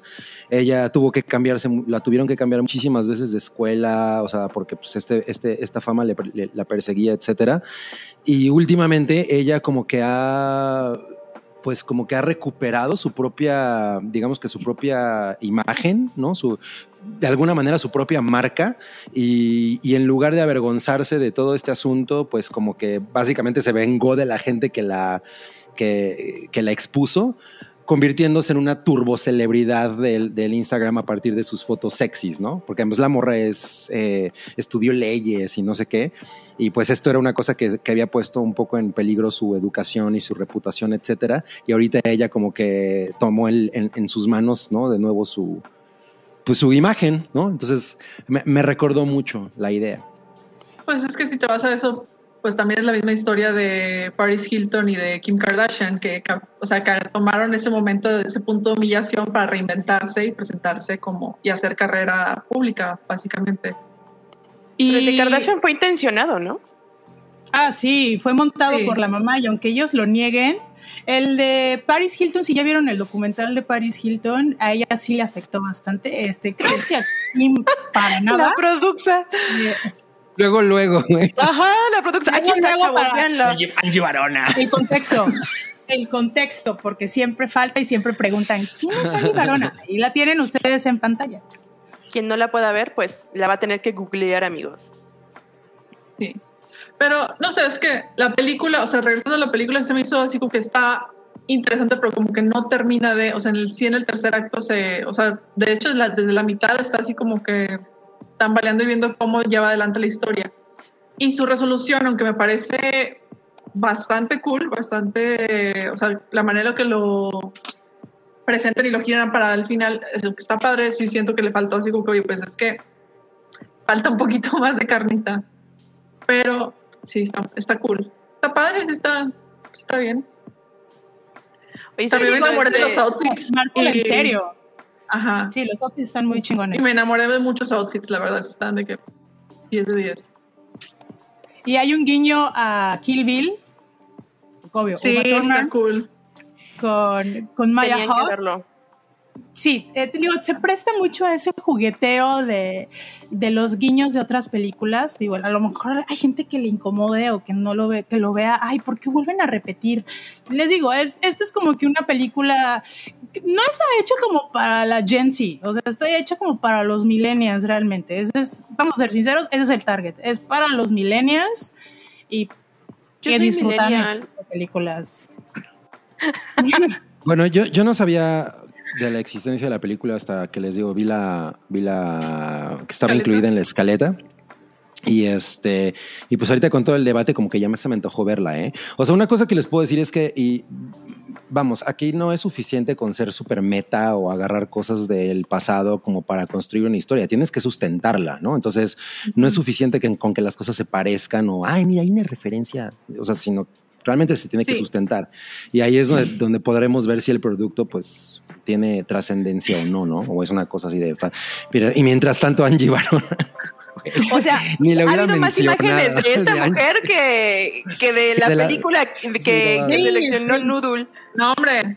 Lástima No, que pues Netflix es ya no que- nos deja sacar screenshots porque si no les hubiera sacado el- así como que pasarela para juzgar todos los looks de esta película Ajá. porque eso sí es, die- sí Sí. está increíble. O sea, yo nada más debo decir que para mí la- la- lo que hace peculiar la historia de esta mujer es que a diferencia de Kardashian o de Paris Hilton, pues esta morra sí tiene como mucho más... eh, o o sea, es, un- es- es una mujer que de plano no estaba buscando esto, ¿no? Y no dijo, güey, me voy a hacer una superestrella. Simplemente de pronto dijo, güey, ya estoy harta de que me persiga esto. No lo voy a poder detener, entonces pues mejor le saco provecho, ¿no? O sea, no es como socialité. Eh, Lo supo aprovechar. Sí, supo aprovechar el momento por donde y pues, la sigue haciendo. Por ahí leí que anda ahora viviendo de OnlyFans, entonces. Sí, pues Tiene sentido. dudo, supo dónde, tiene sentido en todo. Y me gustó la mención de Joe Breaker, que es una de esas películas que siento que no tienen el respeto que merecen, ¿no? A mí me, a mí me gustó un chingo Joe Breaker. Y es un clásico y creo que no está bi- bien valorado como debería. Sí, Sí. sí, sí, estoy de acuerdo. Y buen soundtrack. Gran soundtrack. Sí, no, la verdad, el soundtrack también me gustó un chingo. sí, mi, mi issue fue nomás así como que la estructura, o sea, la estructura y que pues así como que se quedó, o sea, el desarrollo de la historia, porque sí es mucho artificio, mucho por encima de cosas, pero no sé, me a lo mejor un lo que poquito pesa más, la pero- forma, ¿no? Ajá. Pero está bien, es buena opción. Sí, sí la recomiendo. Si la ven, no se van a arrepentir. O sea, no es de que vayan a decir de que, ah, ¿qué es esto? Si quieran sacar los ojos, perdón, ya me hago. Pero ¿Cu- ¿Cuánto, cuánto dura? es que dura dos Casi horas. dos horas. Dura 1.58. Casi dos horas. Está un poquito larga, pero eh, Sí, está entretenida. O sea, te digo, depende de los ojos como la veas y en el mood en cómo te encuentres. O sea, yo la vi Sí, en mood que de que quiero ver algo en que me entretenga. O sea, no quiero ver algo estrictamente como para analizarlo y destrozarlo. O sea, yo quería ver algo así como que he escuchado los rumores, he visto imágenes, me llama la atención el por qué está causando tanto ruido en cierto sector de Twitter. Pues vamos a ver qué pedo, ¿no? Y pues la verdad Claro. salí bastante, bastante contenta, no me puedo yo quejar. Y pues me dieron en mi mero mole, así que Además, pues de eso se trata, ¿no? O sea, que, que haya diferentes opiniones, ¿no? No que a todas nos no que a todas nos la odiemos. O sea, Sí. aquí escuchan diferentes opiniones, ustedes la ven y ya cada quien tiene su criterio. O sea, es lo padre. Así es, al fin y al cabo ustedes pipián. como audiencia deciden qué ver y qué no ver. Aquí nada más le hacemos como que la sugerencia, les platicamos y ustedes toman la última palabra. Es correcto. Correcto. ¿Qué sigue? Bueno, continuamos con el que sigue, que es el cortometraje El apagón, aquí vive gente, de este director. Ay, perdón. Perdón, perdón, es que se me, o sea, teniendo todos los nombres se me perdieron en... Y nos pregunta Alicia Pedral, dice, ¿dónde se ve? Si te refieres a la película que mencionó Noodle, en Netflix, y si te refieres a este cortometraje que menciona Oralia, está en YouTube. En YouTube. Este es un documento, este, corto documental de Cacho López, en el que te jalan con la, con la música y las canciones de Bad Bunny para luego presentarte una investigación periodística sobre la gentrificación de Puerto Rico. Esta investigación fue hecha por la periodista Bianca Graulau y la verdad la manera en la que te van presentando la canción y cómo te la ligan a lo que está de lo que está hablando y de lo que pues está así como que mencionando en, en la letra está muy cool. Las la cinematografía y la manera en la que te presentan este, Puerto Rico también es bellísimo y realizan muchas entrevistas a, muchos este, activistas y abogados y diferentes personas dentro de Puerto Rico pues para preguntar su opinión de, oye, pues qué es lo que opinas de estos procesos de gentrificación, de que estén subiendo los precios de las casas, de que le estén sacando a la gente que ya viendo ahí más de 50 años para poner un, para modernizar y poner un megacondominio. Como ahorita pues, mítica como ahorita mítica exactamente. Y cabrón eso. Por otro lado, toda la inversión estadounidense que está llegando ahí, de Puerto Rico, que técnicamente no es estado de Estados Unidos, pero pues que sufren toda la intervención y toda la... Lo es cuando le conviene a Estados Unidos. Es cuando le conviene. le conviene para usarlo de isla de vacaciones, pero no cuando hay que pagar luz, cuando hay que este, apoyarlos en sus reestructuraciones después de huracanes. Estamos ahorita también en temporada de huracanes y, el Caribe pues siempre es, les pega muy fuerte. Y pues aquí es, aquí es lo que se presenta. Y también la misma narrativa del documental te lo va jalando y te lo va de la manera y te, pica y te interés. Y estás, y para, para, para, para cuando acordaste la canción ya se acabó hace 15 minutos y sigues viendo. sigues, sigues viendo y sigues viendo la, este, el cortometraje. Y está muy Y a mí me, algo que a mí me gustó es que yo evidentemente no tenía en mi radar este, este corto documental, porque salía Bad Bunny, ¿no? Entonces yo ya tenía ese, ese, este, ¿cómo se llama? Estaba como predispuesta dije, no, obviamente no voy a ver esto, pero dije, oye, Oralia lo vio y lo está recomendando por algo es. Dije, lo tengo que ver. Y tal cual, ¿no? O sea, te avientas la canción de, de este chico de Bad Bunny y ya cuando menos te das cuenta, justo ya se terminó y está realmente súper interesante. Este, todo lo, todos los, los, temas que empiezan a manejar que en lo personal desconocía el nivel tan cabrón que había de este problema, porque pues o sea, se llama el apagón, ¿no? Y uno pensaría que nada más empezó con los problemas de, de los apagones que empezaron a ver, de que ya habían, y luego que llega esta empresa de Estados Unidos a hacerse cargo como del tema de la luz, y dicen, bueno, ya no va a haber ningún tema, va a estar súper bien, y al contrario, Hablando de la luz, voy por mi luz rápido, porque no, porque me voy muy Vale. Y este, y no, o sea, te empiezan a, te empiezan a dar muchísimo más contexto, ¿no? De, ok, está el tema de la luz, pero no solamente es esa problemática, está toda esta problemática. Entonces, si no tienen como mucha idea de, qué es lo que está pasando en Puerto Rico, por ahí nos dicen, este, véanlo, está muy, muy interesante. Lo, y además creo que está como, está tan bien hecho que está como muy dinámico, o sea, te lo avientas rapidito, eh, dura media hora, ¿cierto, Oralia? Sí. Mm. Sí, no dura como media hora. Dura como 18 minutos, ¿eh? El corto. 22. Toño está en 22 Ajá, pero, o sea, en sí, en sí, o sea, son tres minutos de la canción, perdón, son tres minutos de la canción y 18 horas del, 18 horas, uy, ya es muy, muy largo, 18 eh, minutos eh, dura el, el corto eh, y como dijo Yameao, se va en corto y también como dijo Horaria, rápido mi opinión, habla sobre la gentrificación que también es algo que estamos viendo mucho aquí en México y lo más cañón siento yo, es de que mencionan, mencionan una ley en donde aquí, en la ley tal, no tengo el dato ahorita a la mano, pero sí que esta ley es como que, ah, bueno, pues si tú manejas criptomonedas, Ah, eh, bienes raíces, eh, dinero, o sea, estás en, en la bolsa, pues puedes venir a invertir aquí a, a Puerto Rico y pues eres exento de, de impuestos. Y es una de las cosas más cabronas porque, oye, pues todos debemos pagar impuestos, ¿no? O sea, todos coludos o todos rabones. Y les da mucho más preferencia a estas personas que vienen a invertir a, a Puerto Rico, que, que creo que hay más gente en Puerto Rico que quiere invertir en su propio, en su propia isla y no los dejan. O sea, ni siquiera los dejan pasar a sus propias playas. Eso está horrible. Bueno, México, ¿qué? Hello, Cancún. Cancún es algo tan cotidiano que casi casi Isla Delfines, que es la playa pública de del Cancún que está fuera de la zona hotelera, pues ya está como a dos de que igual les prohíban la entrada a la gente. Eh, Vamos, A es una realidad. Exacto. A pesar de que es ilegal, o sea, no está permitido por ley de que se privaticen las playas. Todas las playas en teoría son públicas, pero muchas este, cadenas de hoteles all inclusive, pues sí como que se agandallan el pedazo de la playa y pues andan ahí este monitoreando y checando quién es- entra, quién no, y quién puede pasar y quién puede disfrutar de esa playa o no. Y se nota mucho también el mantenimiento de las playas y de un montón de cosas. Sí, o sea, como pasa aquí en México. O sea, igualito.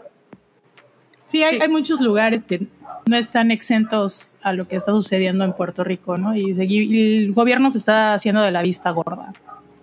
Como Claro. siempre. Qué raro. Me dice el sonidito, lo dicen de broma, pero incluso aquí en CDMX poco a poco está empezando a pasar. No, está, está muy cabrón. O sea, como les digo, acabo de ver un documental de, de- bueno, no un documental, es como un- una, una nota del Jazeera sobre lo de Mítica.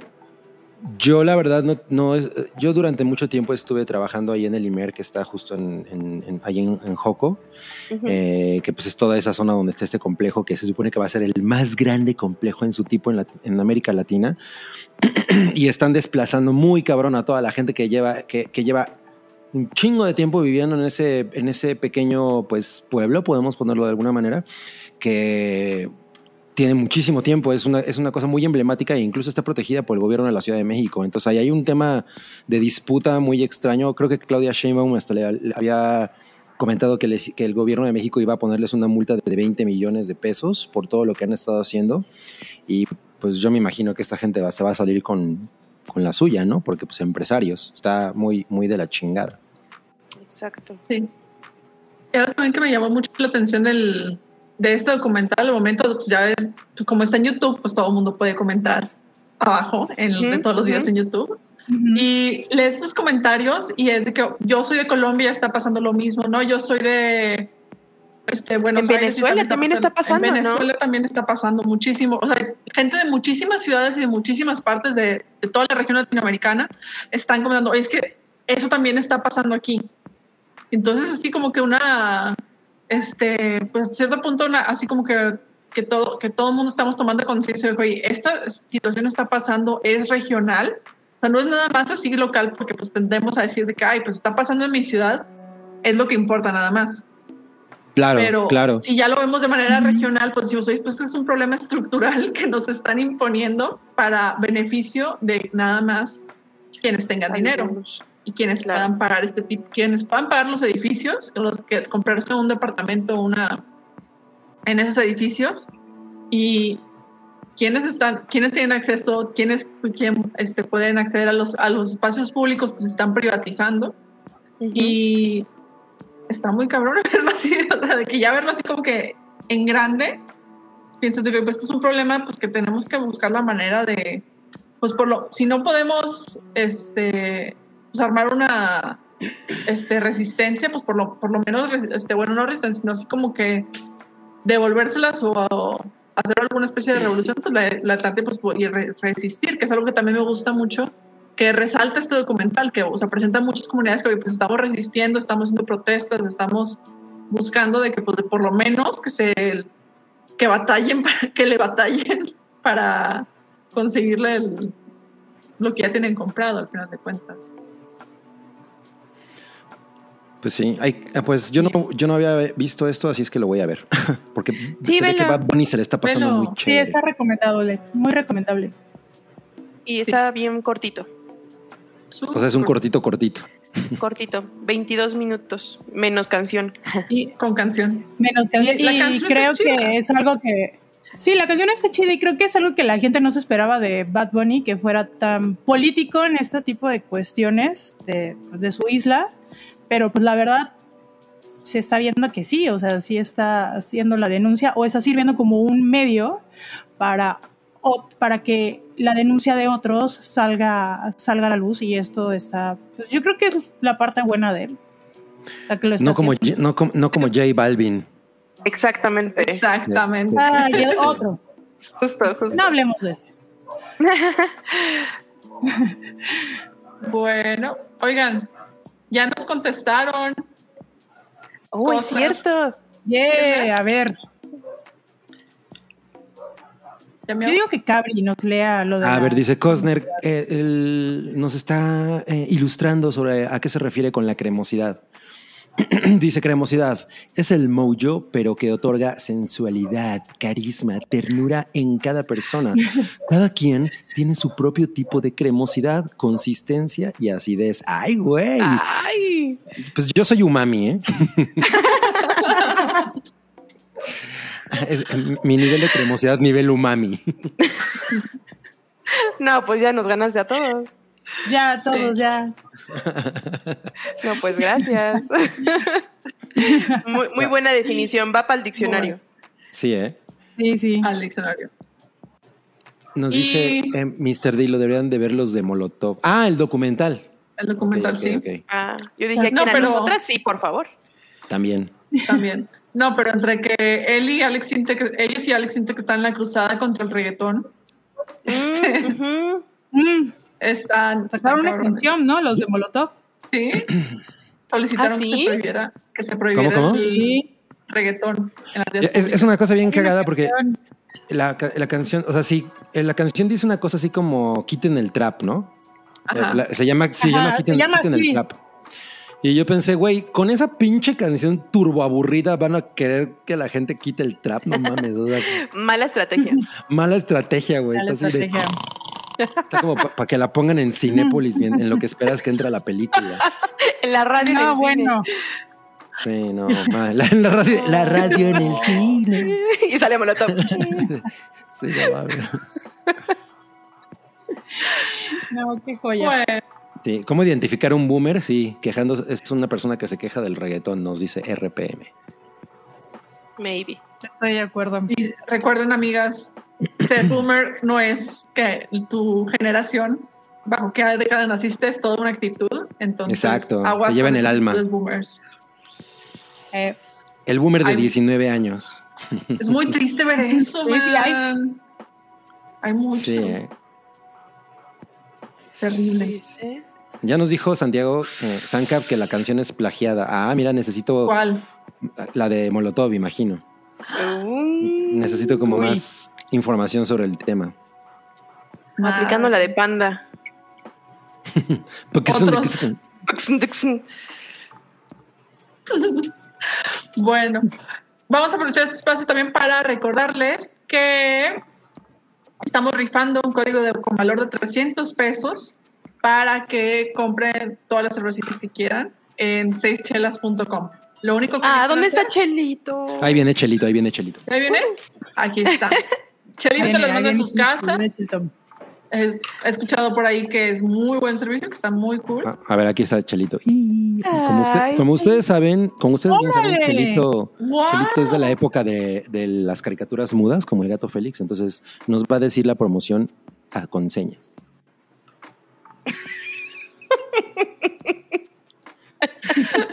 Qué increíble. Wow. A quienes nos están viendo, están, a quienes nos están escuchando, perdón, en pantalla en este momento está Chelito Botella haciendo, Dando la promoción. da- da- anu- anunciando la promoción. Súper promoción. Entonces, para traduciendo esa promoción es, déjenos un super chat de 50 pesitos y ya participan dentro de la rifa que haremos al final de este programa para que se lleven un cupón por 300 pesos de, para comprar lo que, lo que se les antoje en seischelas.com. Uh. ¿De cuánto es el cupón? De 300 pesitos. Oh my God, 300 pesitos. No, pues está muy bien, ¿eh? A, Ch- a Chelito Botella le gusta eso. No, al que le gusta es a buena Paddington, que ya está. A está- le gusta. Hasta el culo. Oye, pero debería Paddington mandar un super chat para que participe, ¿no? Sí. De seis, de seis mil pesos. Ajá. para que se lo lleve a fuerza. No, pues. Muy buena, muy buena promo. Muy Sí, buena. muy buena promo. Y este, justo nos acaba de llegar un super chat de Dólares. Misterra, Sí. Ajá. Este, que nos ¿Será? dice, nos deja dos dólares, muchísimas gracias, y nos dice, gracias por el programa, son lo mejor. Oh, muchas gracias, Mr. Ra. Mis, mis Serra le va- Chelito le van a mandar un mensaje. A ver. Oh, oh.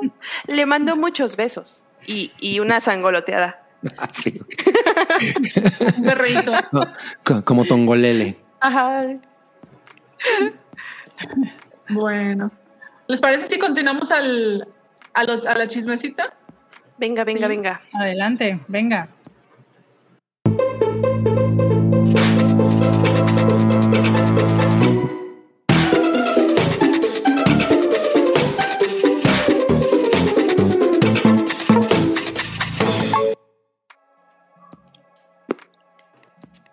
Continuamos.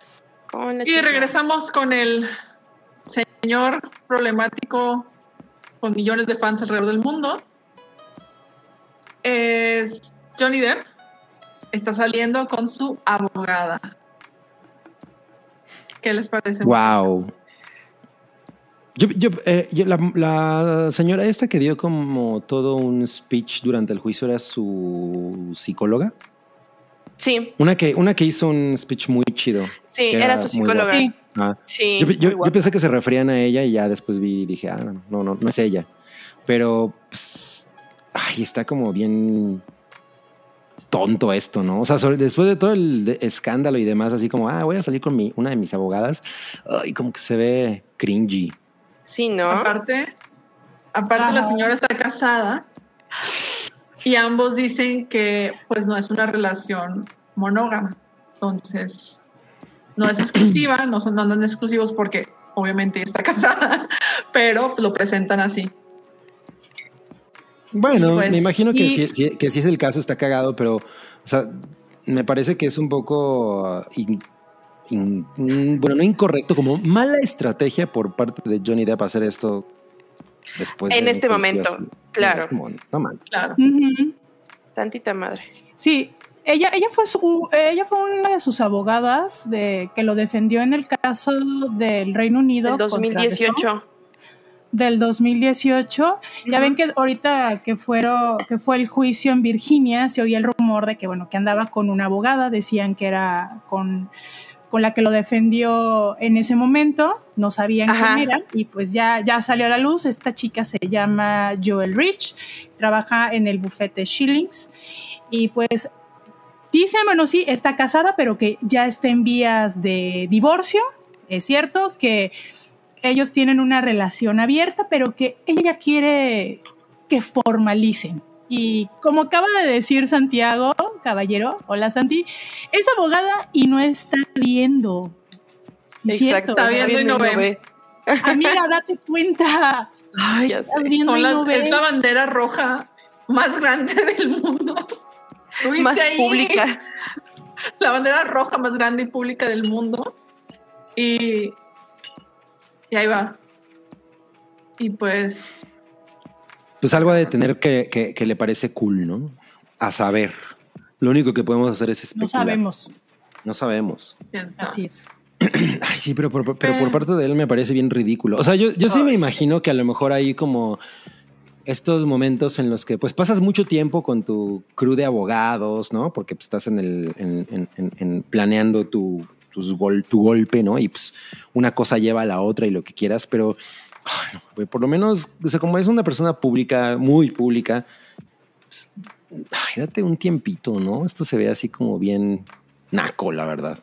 Sí, acabando de salir de, de Como tre- o sea, ¿no? de acaba de salir de dos polémicas, ¿no? Una, o sea, cuando fue lo del juicio con Amber, y despuésito de esa fue otra cuando había agredido a, a uno, a, un este miembro del crew de una grabación, ¿no?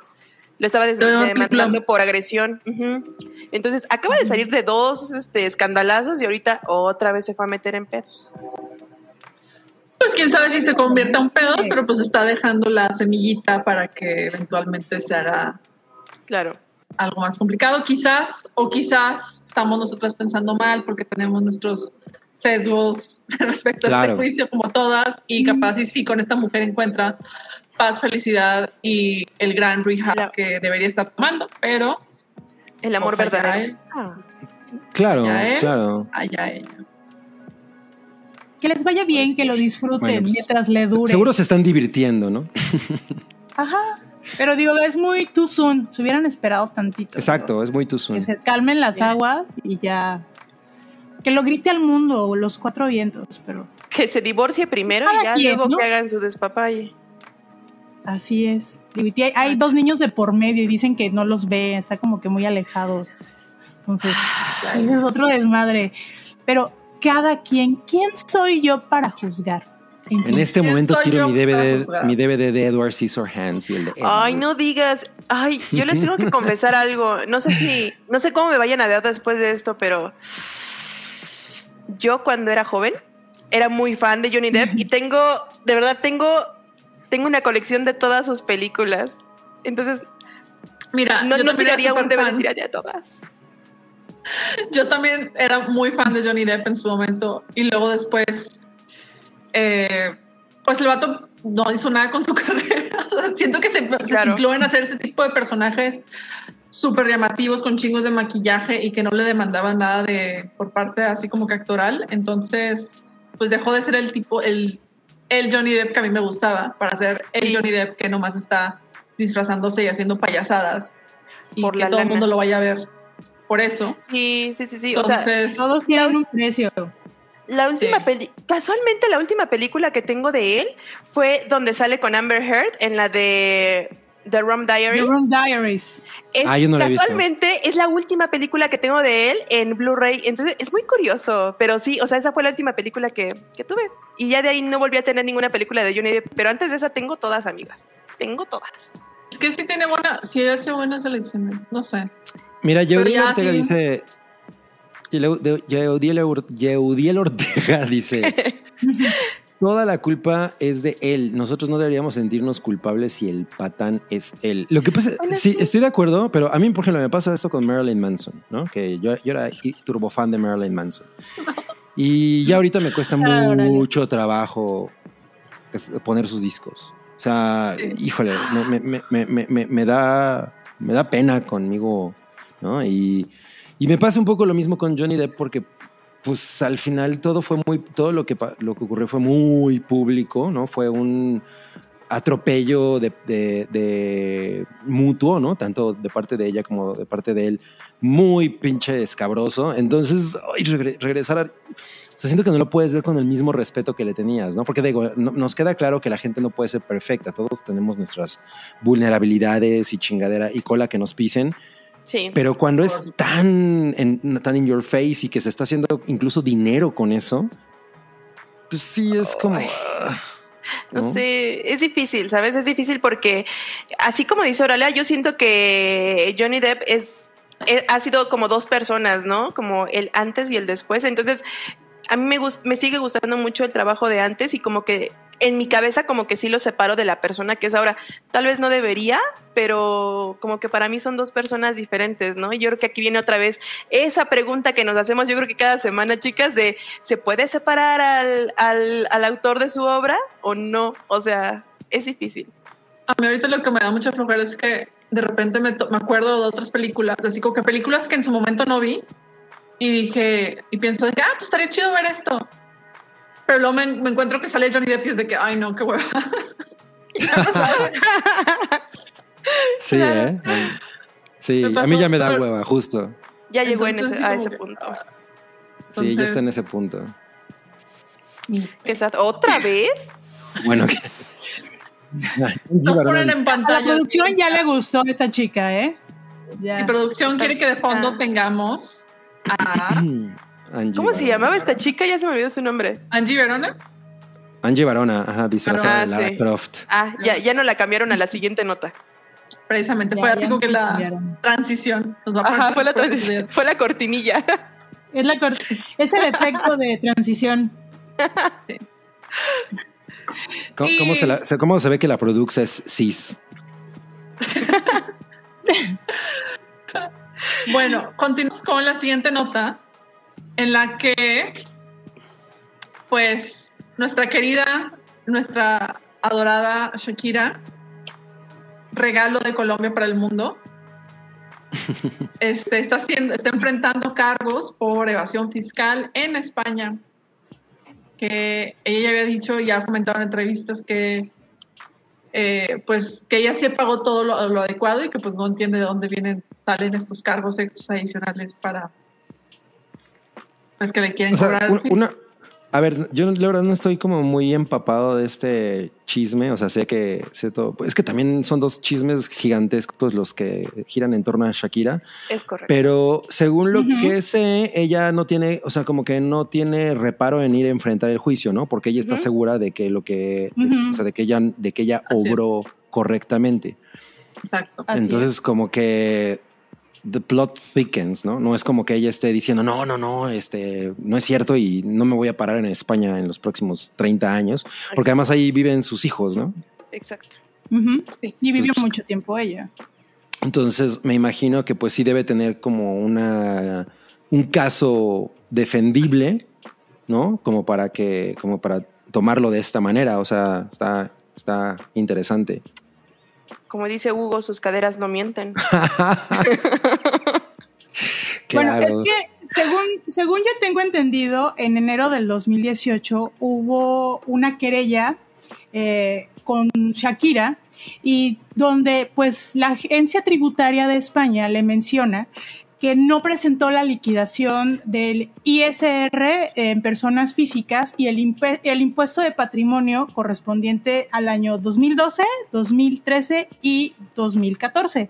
Entonces, esto produjo pues una cantidad, si sumamos eh, las dos partes que, que le están diciendo, de un aproximado de 15.8 millones de dólares que no pagó en impuestos. Obviamente, Shakira hasta donde yo tengo entendido, eh, siempre ha, ha, dicho de que pues tiene las evidencias o tiene las pruebas de que si lo pagó, ella está tranquila. Entonces, pues ahorita surge este, este momento en donde la quieren llevar a un juicio oral y que en el dado caso de que se presente culpable, pues son seis años de cárcel. No, miento, son como ocho años de, de cárcel aproximadamente, pero se le estarían imputando seis presuntos delitos contra la hacienda pública de España. Qué fuerte. Fíjate que Hay- yo hay había una- escuchado un rumorcito de que, es rumorcito, ¿eh? De que eh, estaban como queriendo, queriéndole meter un buen de problemas ahorita a Shakira por el tema de Piqué, porque la gente está yendo a los estadios a ver a Piqué y este, entonces la gente pues está muy enojada, ¿no? Porque pues le puso el cuerno. Entonces cuando este dude está jugando y se acerca a meter gol, eh, la gente empieza a gritar Shakira, o sea, como que le están tirando un chorro de hate por este tema y en. España están diciendo, ¿saben qué amigos? O sea, esto no puede estar pasando, hay que sacar a esta mujercita del país pa- y hay que darle un escandalito para que ya no la vean como, ay, la víctima, no, para que la vean como una deudora del SAT español, de la agencia tributaria y este y ya me dejen nos dejen a nuestro piquecito en paz. Yo había escuchado eso. A mí no, No, me suena que ese descabellado. ¿eh? Ya viene de antes. No. ya viene de antes. Ya viene de antes, ya viene de antes este rumor de que ella eh, estaba siendo pues casi casi buscada por por la De por hecho- Hacienda para que pagara ese, ese hecho, dinero. No fue. No salió ella nombrada en los Panama Papers. Sí. Creo que sí. Es La sí. filtración de los Panama era así como que sí, resaltaban sí. de que, ok, la persona, gente latinoamericana que, ha, que, que no ha presentado sus impuestos y que debe dinero, estaba creo que Shakira ahí. Entonces, lo que se me hace curioso de eso es que solo a ella la están buscando, cuando hay muchísima gente que debe muchísimo ahora. más. Y le justo estén, ahora. le estén este, o sea que el caso de ella que deba dinero, que le deba dinero a la, a la agencia tributaria, se fijen con ella, se enfoquen en ella y no en todas las demás personas que también les deben dinero. Exacto. Entonces, Bueno, pero es que ah. eso es lo que nosotros sabemos, no sabemos realmente el trasfondo, si realmente otras personas, otras estrellas o no sé cómo llamarle, influencers, eh, personalidades eh, de la socialité española también están involucradas. Eh, mencionamos Shakira porque pues ella es una persona, es una personalidad bastante popular en Latinoamérica, muy, muy querida, entonces sí resalta bastante esta, esta noticia. Bueno, eh, otra cosa que es, que es, in- que es interesante es que cuando salió todo, todo esto, bueno, se hizo mucho más, se hizo mucho más escandaloso. Había como esta sugerencia de que Piqué le podía prestar dinero a Shakira para Mm. saldar la deuda, ¿no? Cosa que se oye bien rara. O sea, no sé, digo, tampoco soy como el biógrafo de Shakira, pero me parecería muy raro que ella no tuviera dinero para eso, ¿no? O sea, no es como que no me Pero también porque Shakira- también está involucrado en algunos pedos de dinero, hasta donde yo tengo entendido igual. O sea, es están jalando los dos parejo. sí. Entonces los dos van a ir a dar a la cárcel. Ah. ya busqué en este mi Wikipedia de confianza este para confirmar, pero no, está quienes deben quienes salieron nombrados en los Panama Papers, celebridades españolas están Pedro Almodóvar, eh, Carmen Mm. Lomano y Mario Vargas Llosa, peruano con nacionalidad española. Y Shakira fue mencionada en los Pandora Papers junto con Miguel Bosé y Julio Iglesias. Mm. No, pues, Entonces, ya, ya me tumbaron a mi ídola. Ah. Ese es tu Y mire, aquí eh, Cristian Calderón también menciona que también anduvieron tras Cristiano Ronaldo y Messi en su momento para que pagaran sus ¿Y impuestos. luego qué pasó? Pues, Ay, por favor, Ay, por favor. ¿Hay algún FIFA nos informe qué pasó con, sus ídolos? sí, Porque- porque yo ay, realmente estoy muy, muy alejada de esos temas. Bueno, aquí Santiago Caballero nos menciona que Piqué tiene mucha influencia. Fue acusado recientemente de negociar los derechos para jugar la final de la Copa del Rey en Arabia Saudita y llevarse un moche de 20 millones. Nada más y nada menos. Nada más y nada menos. Para sus chicles. Ahí Dice Aaron, siento que Shakira era bien tóxica y el buen Piqué logró escapar. Mm, No. No lo sé, Rick, parece falso. Sí, bueno, yo, y, y el- y al final yo dudo mucho que Shakira pise la cárcel, ¿no? Sí, obvio no. Ah, Va una multa, lo más, a lo Sí. más que puedan darle es una multa o un, un arreglo por fuera de, sabes que en un año tienes que pagar la cantidad. Si ella tiene, si realmente se pagaron los impuestos, pues papelito habla, ¿no? Digo, cada Sí. quien tiene diferentes, cada país tiene unas maneras demasiadas extrañas para presentar sus declaraciones, amigos. Eh, México no es la excepción, así que si hay evidencia y si es un pedo de sus contadores, pues que caiga quien tenga que caer. También. Como No dice en Rihanna, cualquier contador, amigos. como dice Rihanna, bitch better have my money. Dice, nos comenta la produxa que Cristiano Ronaldo acordó con la fiscalía abonar una multa de 18.8 millones de euros. Sí, se llegan El a arreglos reporte por FIFA. Reporte, Reporte FIFA, FIFA. De, de FRV dice, Messi y CR7 pagaron sus respectivas deudas. De hecho, hay rumor de que CR7 se enojó con el Madrid porque no quisieron pagar por él. CR7 es el chicharito, ¿no? También. También. O sea, No sé. ¿Sí? ¿CR7 Yo es chicharito? no sé. El A Chicharito ver, nomás- confírmenos. No mames, no, No, seas baboso. ¿Cómo va a ser el chicharito? No se quiere ser CR7. CR7 es, es CR7 Cristiano es Ronaldo Cristiano 7. Cristiano Ronaldo. Ah, oh. Ay, Chicharito. pues ¿por qué Puta hablan con clave? Ahora sí ya me hiciste Pues es que encabronar. así hablan. Hablan con claves, pongan sus Ahí viene nombres. CR7, ahí viene C4 Jiménez. Ay, no. No vale. inventen, por favor. Ay, no. Bueno, ya, y- y si- siempre hay algo que aprender. Hoy Bueno, aprendí oye, quién es el CR7. Cristiano Ronaldo 7, ok. Y bueno, Órale. Y bueno, la- una, una- una nueva nota. Ah, Chicharito es nueva nota. CH14. Ah, no mames. Ok. ¿Ya ven? ¿Por, por qué, por qué se ponen casi igual? Señor Francis dice que necesitamos de un booger genérico, por favor. Para Ajá, eso sí. Ya está la produza. Ajá, exacto. la, la produce es el Las genérico. Ajá. Sus intervenciones nos ayudan mucho en este momento. Gracias, gracias. Sí. Bueno, y, y- comenta. y la, la nueva nota es que el disfraz más buscado de, de 2022 es el de un eh, jugador de esgrima. Es de, Por segundo año consecutivo. Ah. por segundo sí. año Por segundo consecutivo año consecutivo. de los personajes de El juego del El calamar. juego del calamar. So. No mames. Opiniones, comentarios. A ver, ¿cuánto tiempo tiene que salió esta madre, el juego del El calamar? año pasado. Dos años. No, ya dos años, ¿no? ¿Ya Ya, dos años? ya dos Todavía años. sigue siendo popular, no mames. Pues, Pues es que está chingón. de la gente. Y va a salir la segunda temporada. Ya Bueno, sí, buen, punto, buen punto. Pero ahora va a traer un lado- Oscar. El, el disfraz ahora trae un Oscar. Pero Un Emmy, un Emmy. Ah, claro, un Emmy, un Emmy. Va a traer un Un Emmy. Emmy. por Este, otro lado, que gacho, que, o sea, esto me hace pensar de que, oye, pues es que en realidad no tenemos tantos nuevos disfraces icónicos que no sean refrito de cosas anteriores, como para que resalten otras cosas. Ya para que sea un Sí. año consecutivo se me hace. ¿Cómo, es que cómo que, cómo que hay? la fácil, ¿no? Ah, era justo lo que te iba a preguntar. A ver, ¿qué, qué disfraz propondrían? Jeffrey Dahmer. Jeffrey Ay, no. Dahmer podría ser un disfraz popular, sí. Oye, sí, sí, sí, sí. los Monsters, Chicharito. ahorita ya que va a salir la película, pues, es un buen revival para desempolvar ahí los disfraces. Merlina, ¿no? Por la serie. Merlina, Ah, mira, sí, Merlina. Los Adams. O ¿Quién puedes ir De con tu Chicharito, camisa, tu ¿por qué camisa no? de FIFA y eres Chicharito, exactamente. Váyanse de disfrazados de, de chicharrito. De CH14. De, Chap- de Chapulín Colorado 14. TH14 me suena a sustancia tóxica que estuvo ligada al teflón o algo así. Pues sí, ¿no? Algo así es.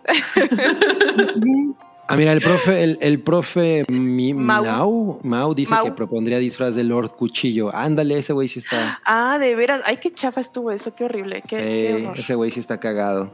Ya sé.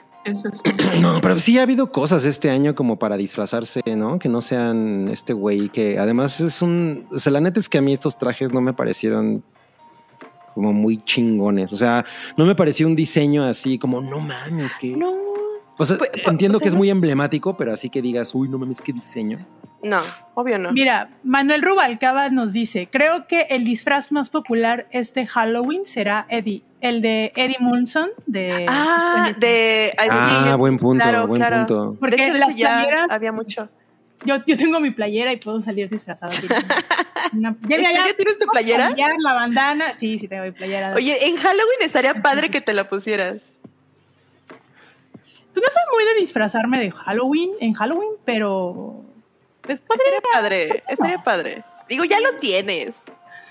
Ya, también tengo unas capas, encontré unas capas que mi, mi papá nos hizo a mí y a mis hermanas cuando estábamos chiquitas, pero yo la usé de brujita y es como Ajá. que mi recuerdo puedo desempolvarla y no sé, aquí un, un, va- un vampiro, porque como también va a salir la serie de entrevista con el vampiro que um, Ah, es cierto, no es está cierto. muy buena reseña. AMC.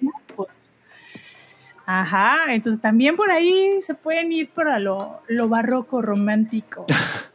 Oye, dice, dice Jacobo No sé. Falcón, para este año siento que habrá muchas Ramiras de House of Dragon. Yo siento que no, porque no es un disfraz fácil. No, No, o sea, sí, no, que sea pero- sencillo. Sí, necesita ser sencillo y ese no está nada sencillo. La Mira, Ann HSK dice Erling Kwan de Everything Everywhere All at Once. Está Ah. súper fácil porque nomás con el ojito de Sí. plástico te lo Totalmente. O tus dedos de salchicha. Yo todavía Claro. tengo mi ojito de plástico, ese que me regalaron en la O premia. te, o te pones, te, te pones aquí todo un disfraz de papel gris con ojitos y eres la piedrita. ¿Quieres la piedra? O te pones un bagel acá en la cabeza. Ajá. Ah, mira hay, eso de- Hay talento. Hay, Hay ideas talento. y hay talento. Ya, Claro, para hay que no se disfracen del juego del calamar, porfa. Ah, mira, ahí está la chamarra. Ok, la Está gorra. la Ay, pues yo buen de merch. Sí, la merca está, La chamarra, la chamarra, la chamarra. está bastante. Llévela, llévela. Llévelo. No, pues voy a tener que disfrazarme miren. de rega- regadera como en el Karate Kid. Estaba O de increíble ese, También. ese disfraz de tetlazo, claro. Ah, claro, este Mira, año pues salió Top sí se me Gun. hace... Sí. El de Top Gun tengo un casco de piloto y mis guantes, entonces puede, puede también funcionar. Ala. Yo me voy a disfrazar de. Shakira. No sé. De Shakira para, para- para darle miedo al SAT de España. Muy bien, pero tienes que practicar tu movimiento de cadera, si no, pues no te van a creer. Claro, Sí. claro. Porque las, las caderas no mienten. Dice Santiago, de Minion. De Minion es uno de los disfraces que más cringe me da en la vida. O sea, veo a alguien disfrazado de Minion, ya sea con maquillaje o el disfraz, y Dios, me da muchísimo cringe. Son horribles. Yo me podría disfrazar de Memo Aponte disfrazado de Bart Simpson. Para que Ay, dé no, un chingo de cringe. Ya, huevo. O Y de miren, Just más pero así con la- tras las rejas. Se consigue, se consigue la máscara de Mr. Robot, un hoodie negro y ya la armaron. Ese es un disfraz bastante rápido de hacer. De hecho. Fácil. Ay, no. Ah, mira, La. Produxa nos pone en pantalla el disfraz de la Sexy Minion. Porque obviamente en Halloween están todas las, las alternativas Ah, de claro. normales y más Ah, no, yo- las opciones yo me- claro. yo me voy a disfrazar de Andrés García. Con tu bombita. A huevo. Ok. Excelente referencia. Ve qué Ah, horrible los- está eso. No. No mames, está bien cringy. Súper cringy. Qué, O de qué la- o de pantalla reina- una botarga. De la reina Isabel. Ah, de la reina Zombie. Isabel. Ay, zombie. Oye, entonces nadie se va a disfrazar del Batman Emo. ¿De quién? ¿De quién? Del Batman Emo. Ah, No. también salió el Batman Emo. Pues No, yo- también está fácil, ¿no? Nada más te pones sombra, te haces tus smokey eyes Ajá. y ya. Ya. Nunca me voy a disfrazar de Batman. Sí, mira, a las, a las 8 vas a combatir el crimen, pero a las 10 tienes un concierto de My Chemical Romance. Entonces, Claro. Muy importante. 12 eventos en uno. No, No mames, qué buen disfraz. Eso sí está poca madre. Eso está muy chingón. Estamos viendo en pantalla un disfraz como de estos así de por partes y pa- está parece ser la reina Isabel que está cargando tiene encima a la persona disfrazada entonces di- esos disfraces prácticos que puedes ponerte está increíble Está muy, está muy cagado. está muy no. No, pues habrá que pensarle muy cabrón, ¿eh? Porque sí, sí, sí hay carencia de disfraces este año.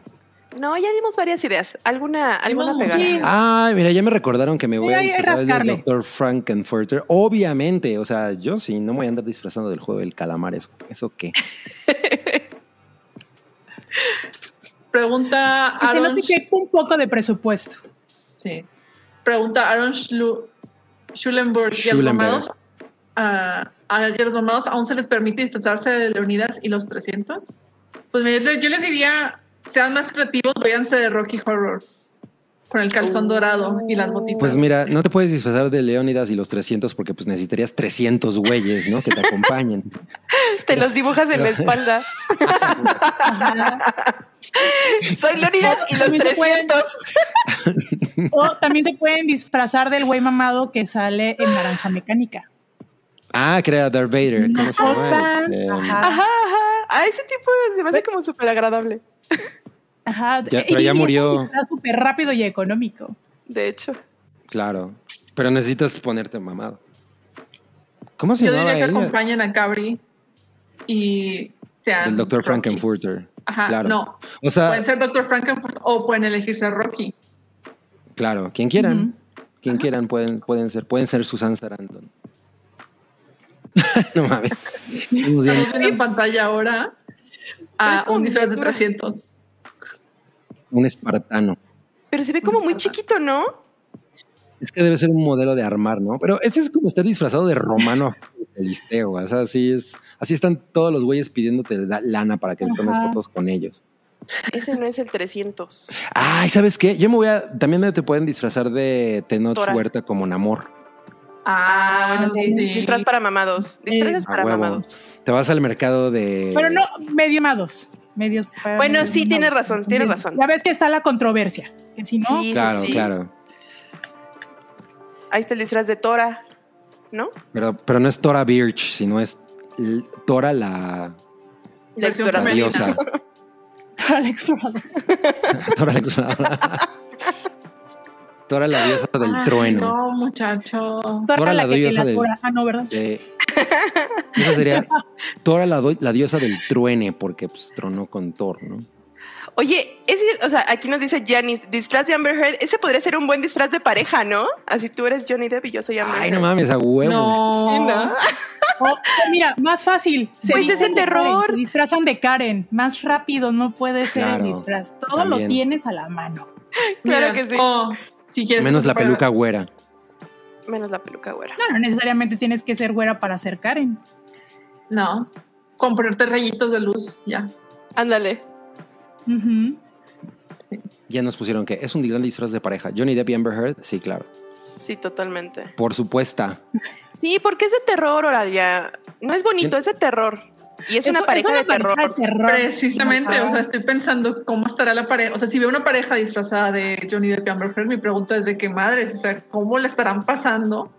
No, pero es, de chill. Decida. Como dicen los chavos. Chill, es de chill, mira, chill. es de chill. No, pues. Está cabrón. Es que hay una, hay, una, hay una noticia por ahí que uno- unos luchadores se disfrazaron de Johnny Depp y Amber Heard. No, No, Ay, no. bueno, bueno, bueno. ¿Ya ven? No se me ocurrió a mí, ¿ya ven? Ya, ya hubo un precedente. Ah, ¿saben qué? El- la, cachetada de Will Smith. Ah. me voy a disfrazar de la Me cachetada de Will. Smith. La mano.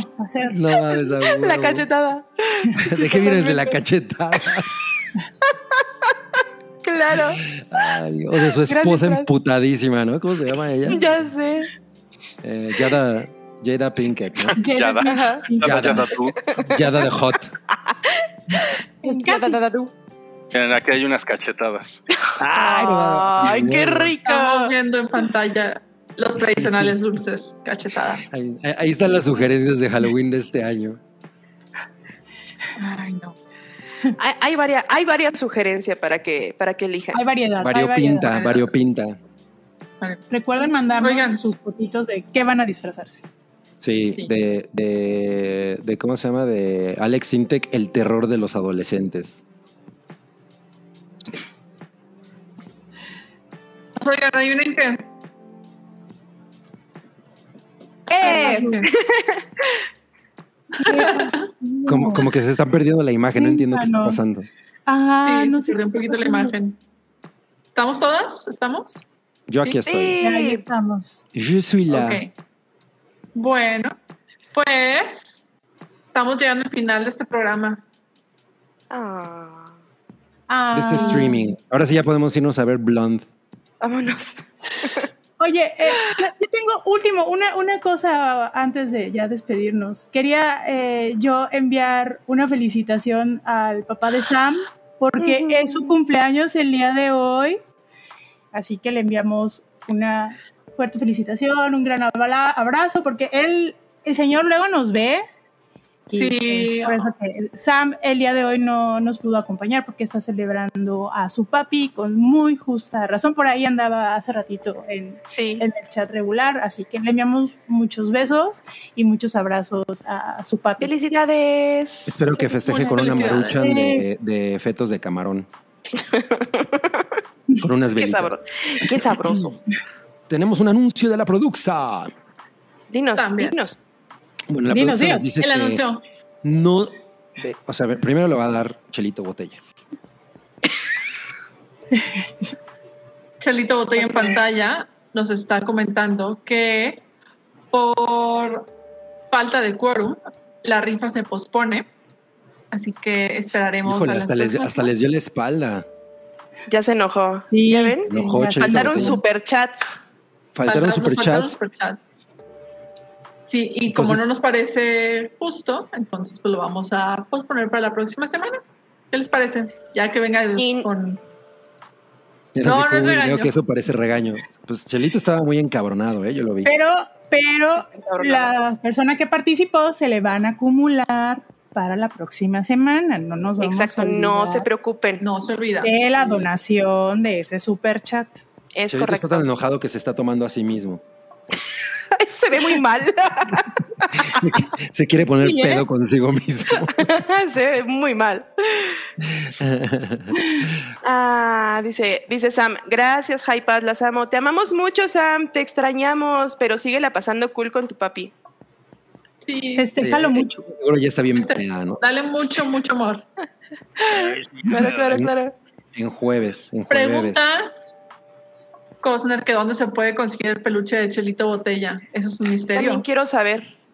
Es Yo un también quiero misterio. saber. Pues al parecer lo hizo un artista eh, desconocido y nada más hizo como tres. No, la verdad no estoy tan enterado. O sea, a mí Dice Cabri, hizo como tres. hizo como tres. No, bueno.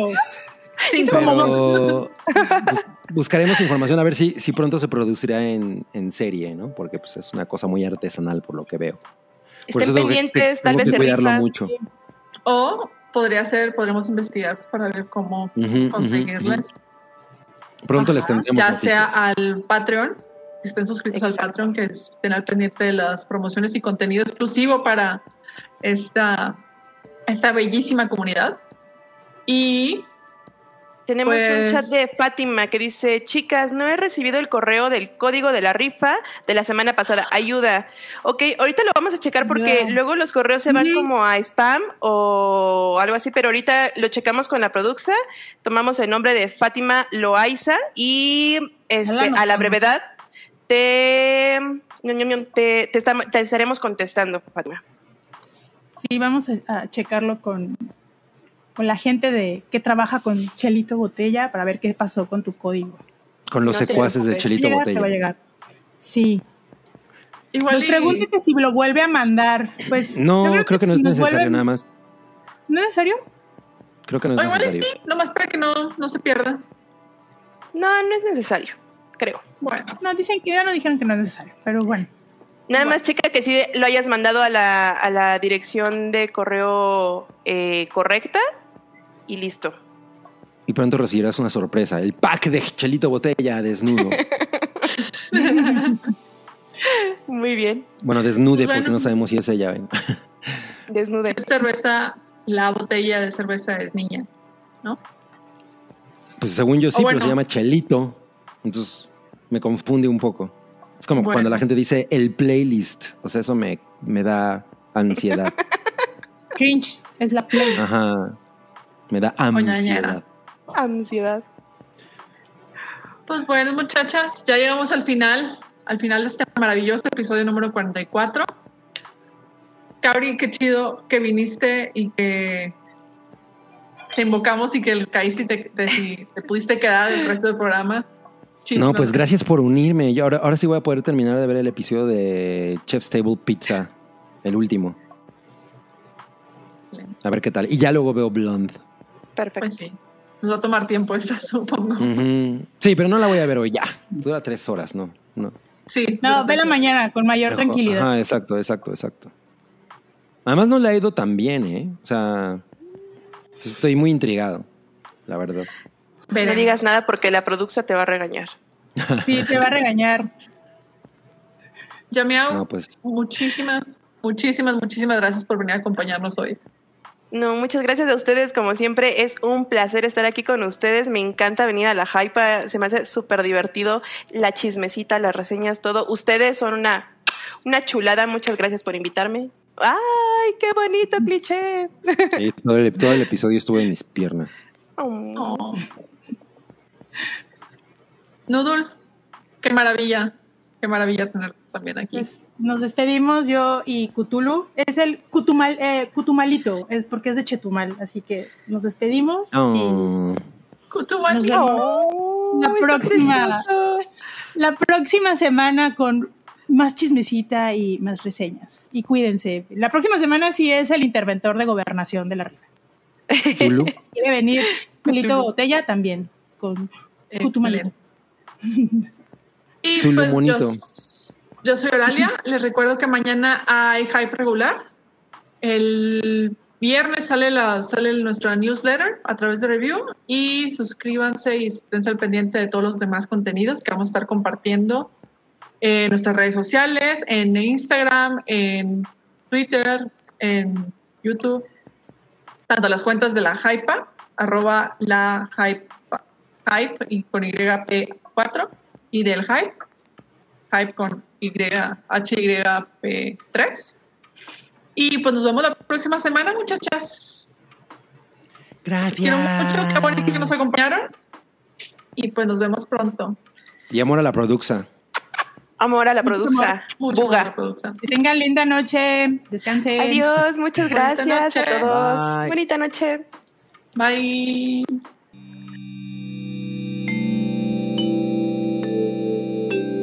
La Hypa es parte de la familia de podcast del Hype. Obtén contenido exclusivo en patreon.com, diagonal el Hype.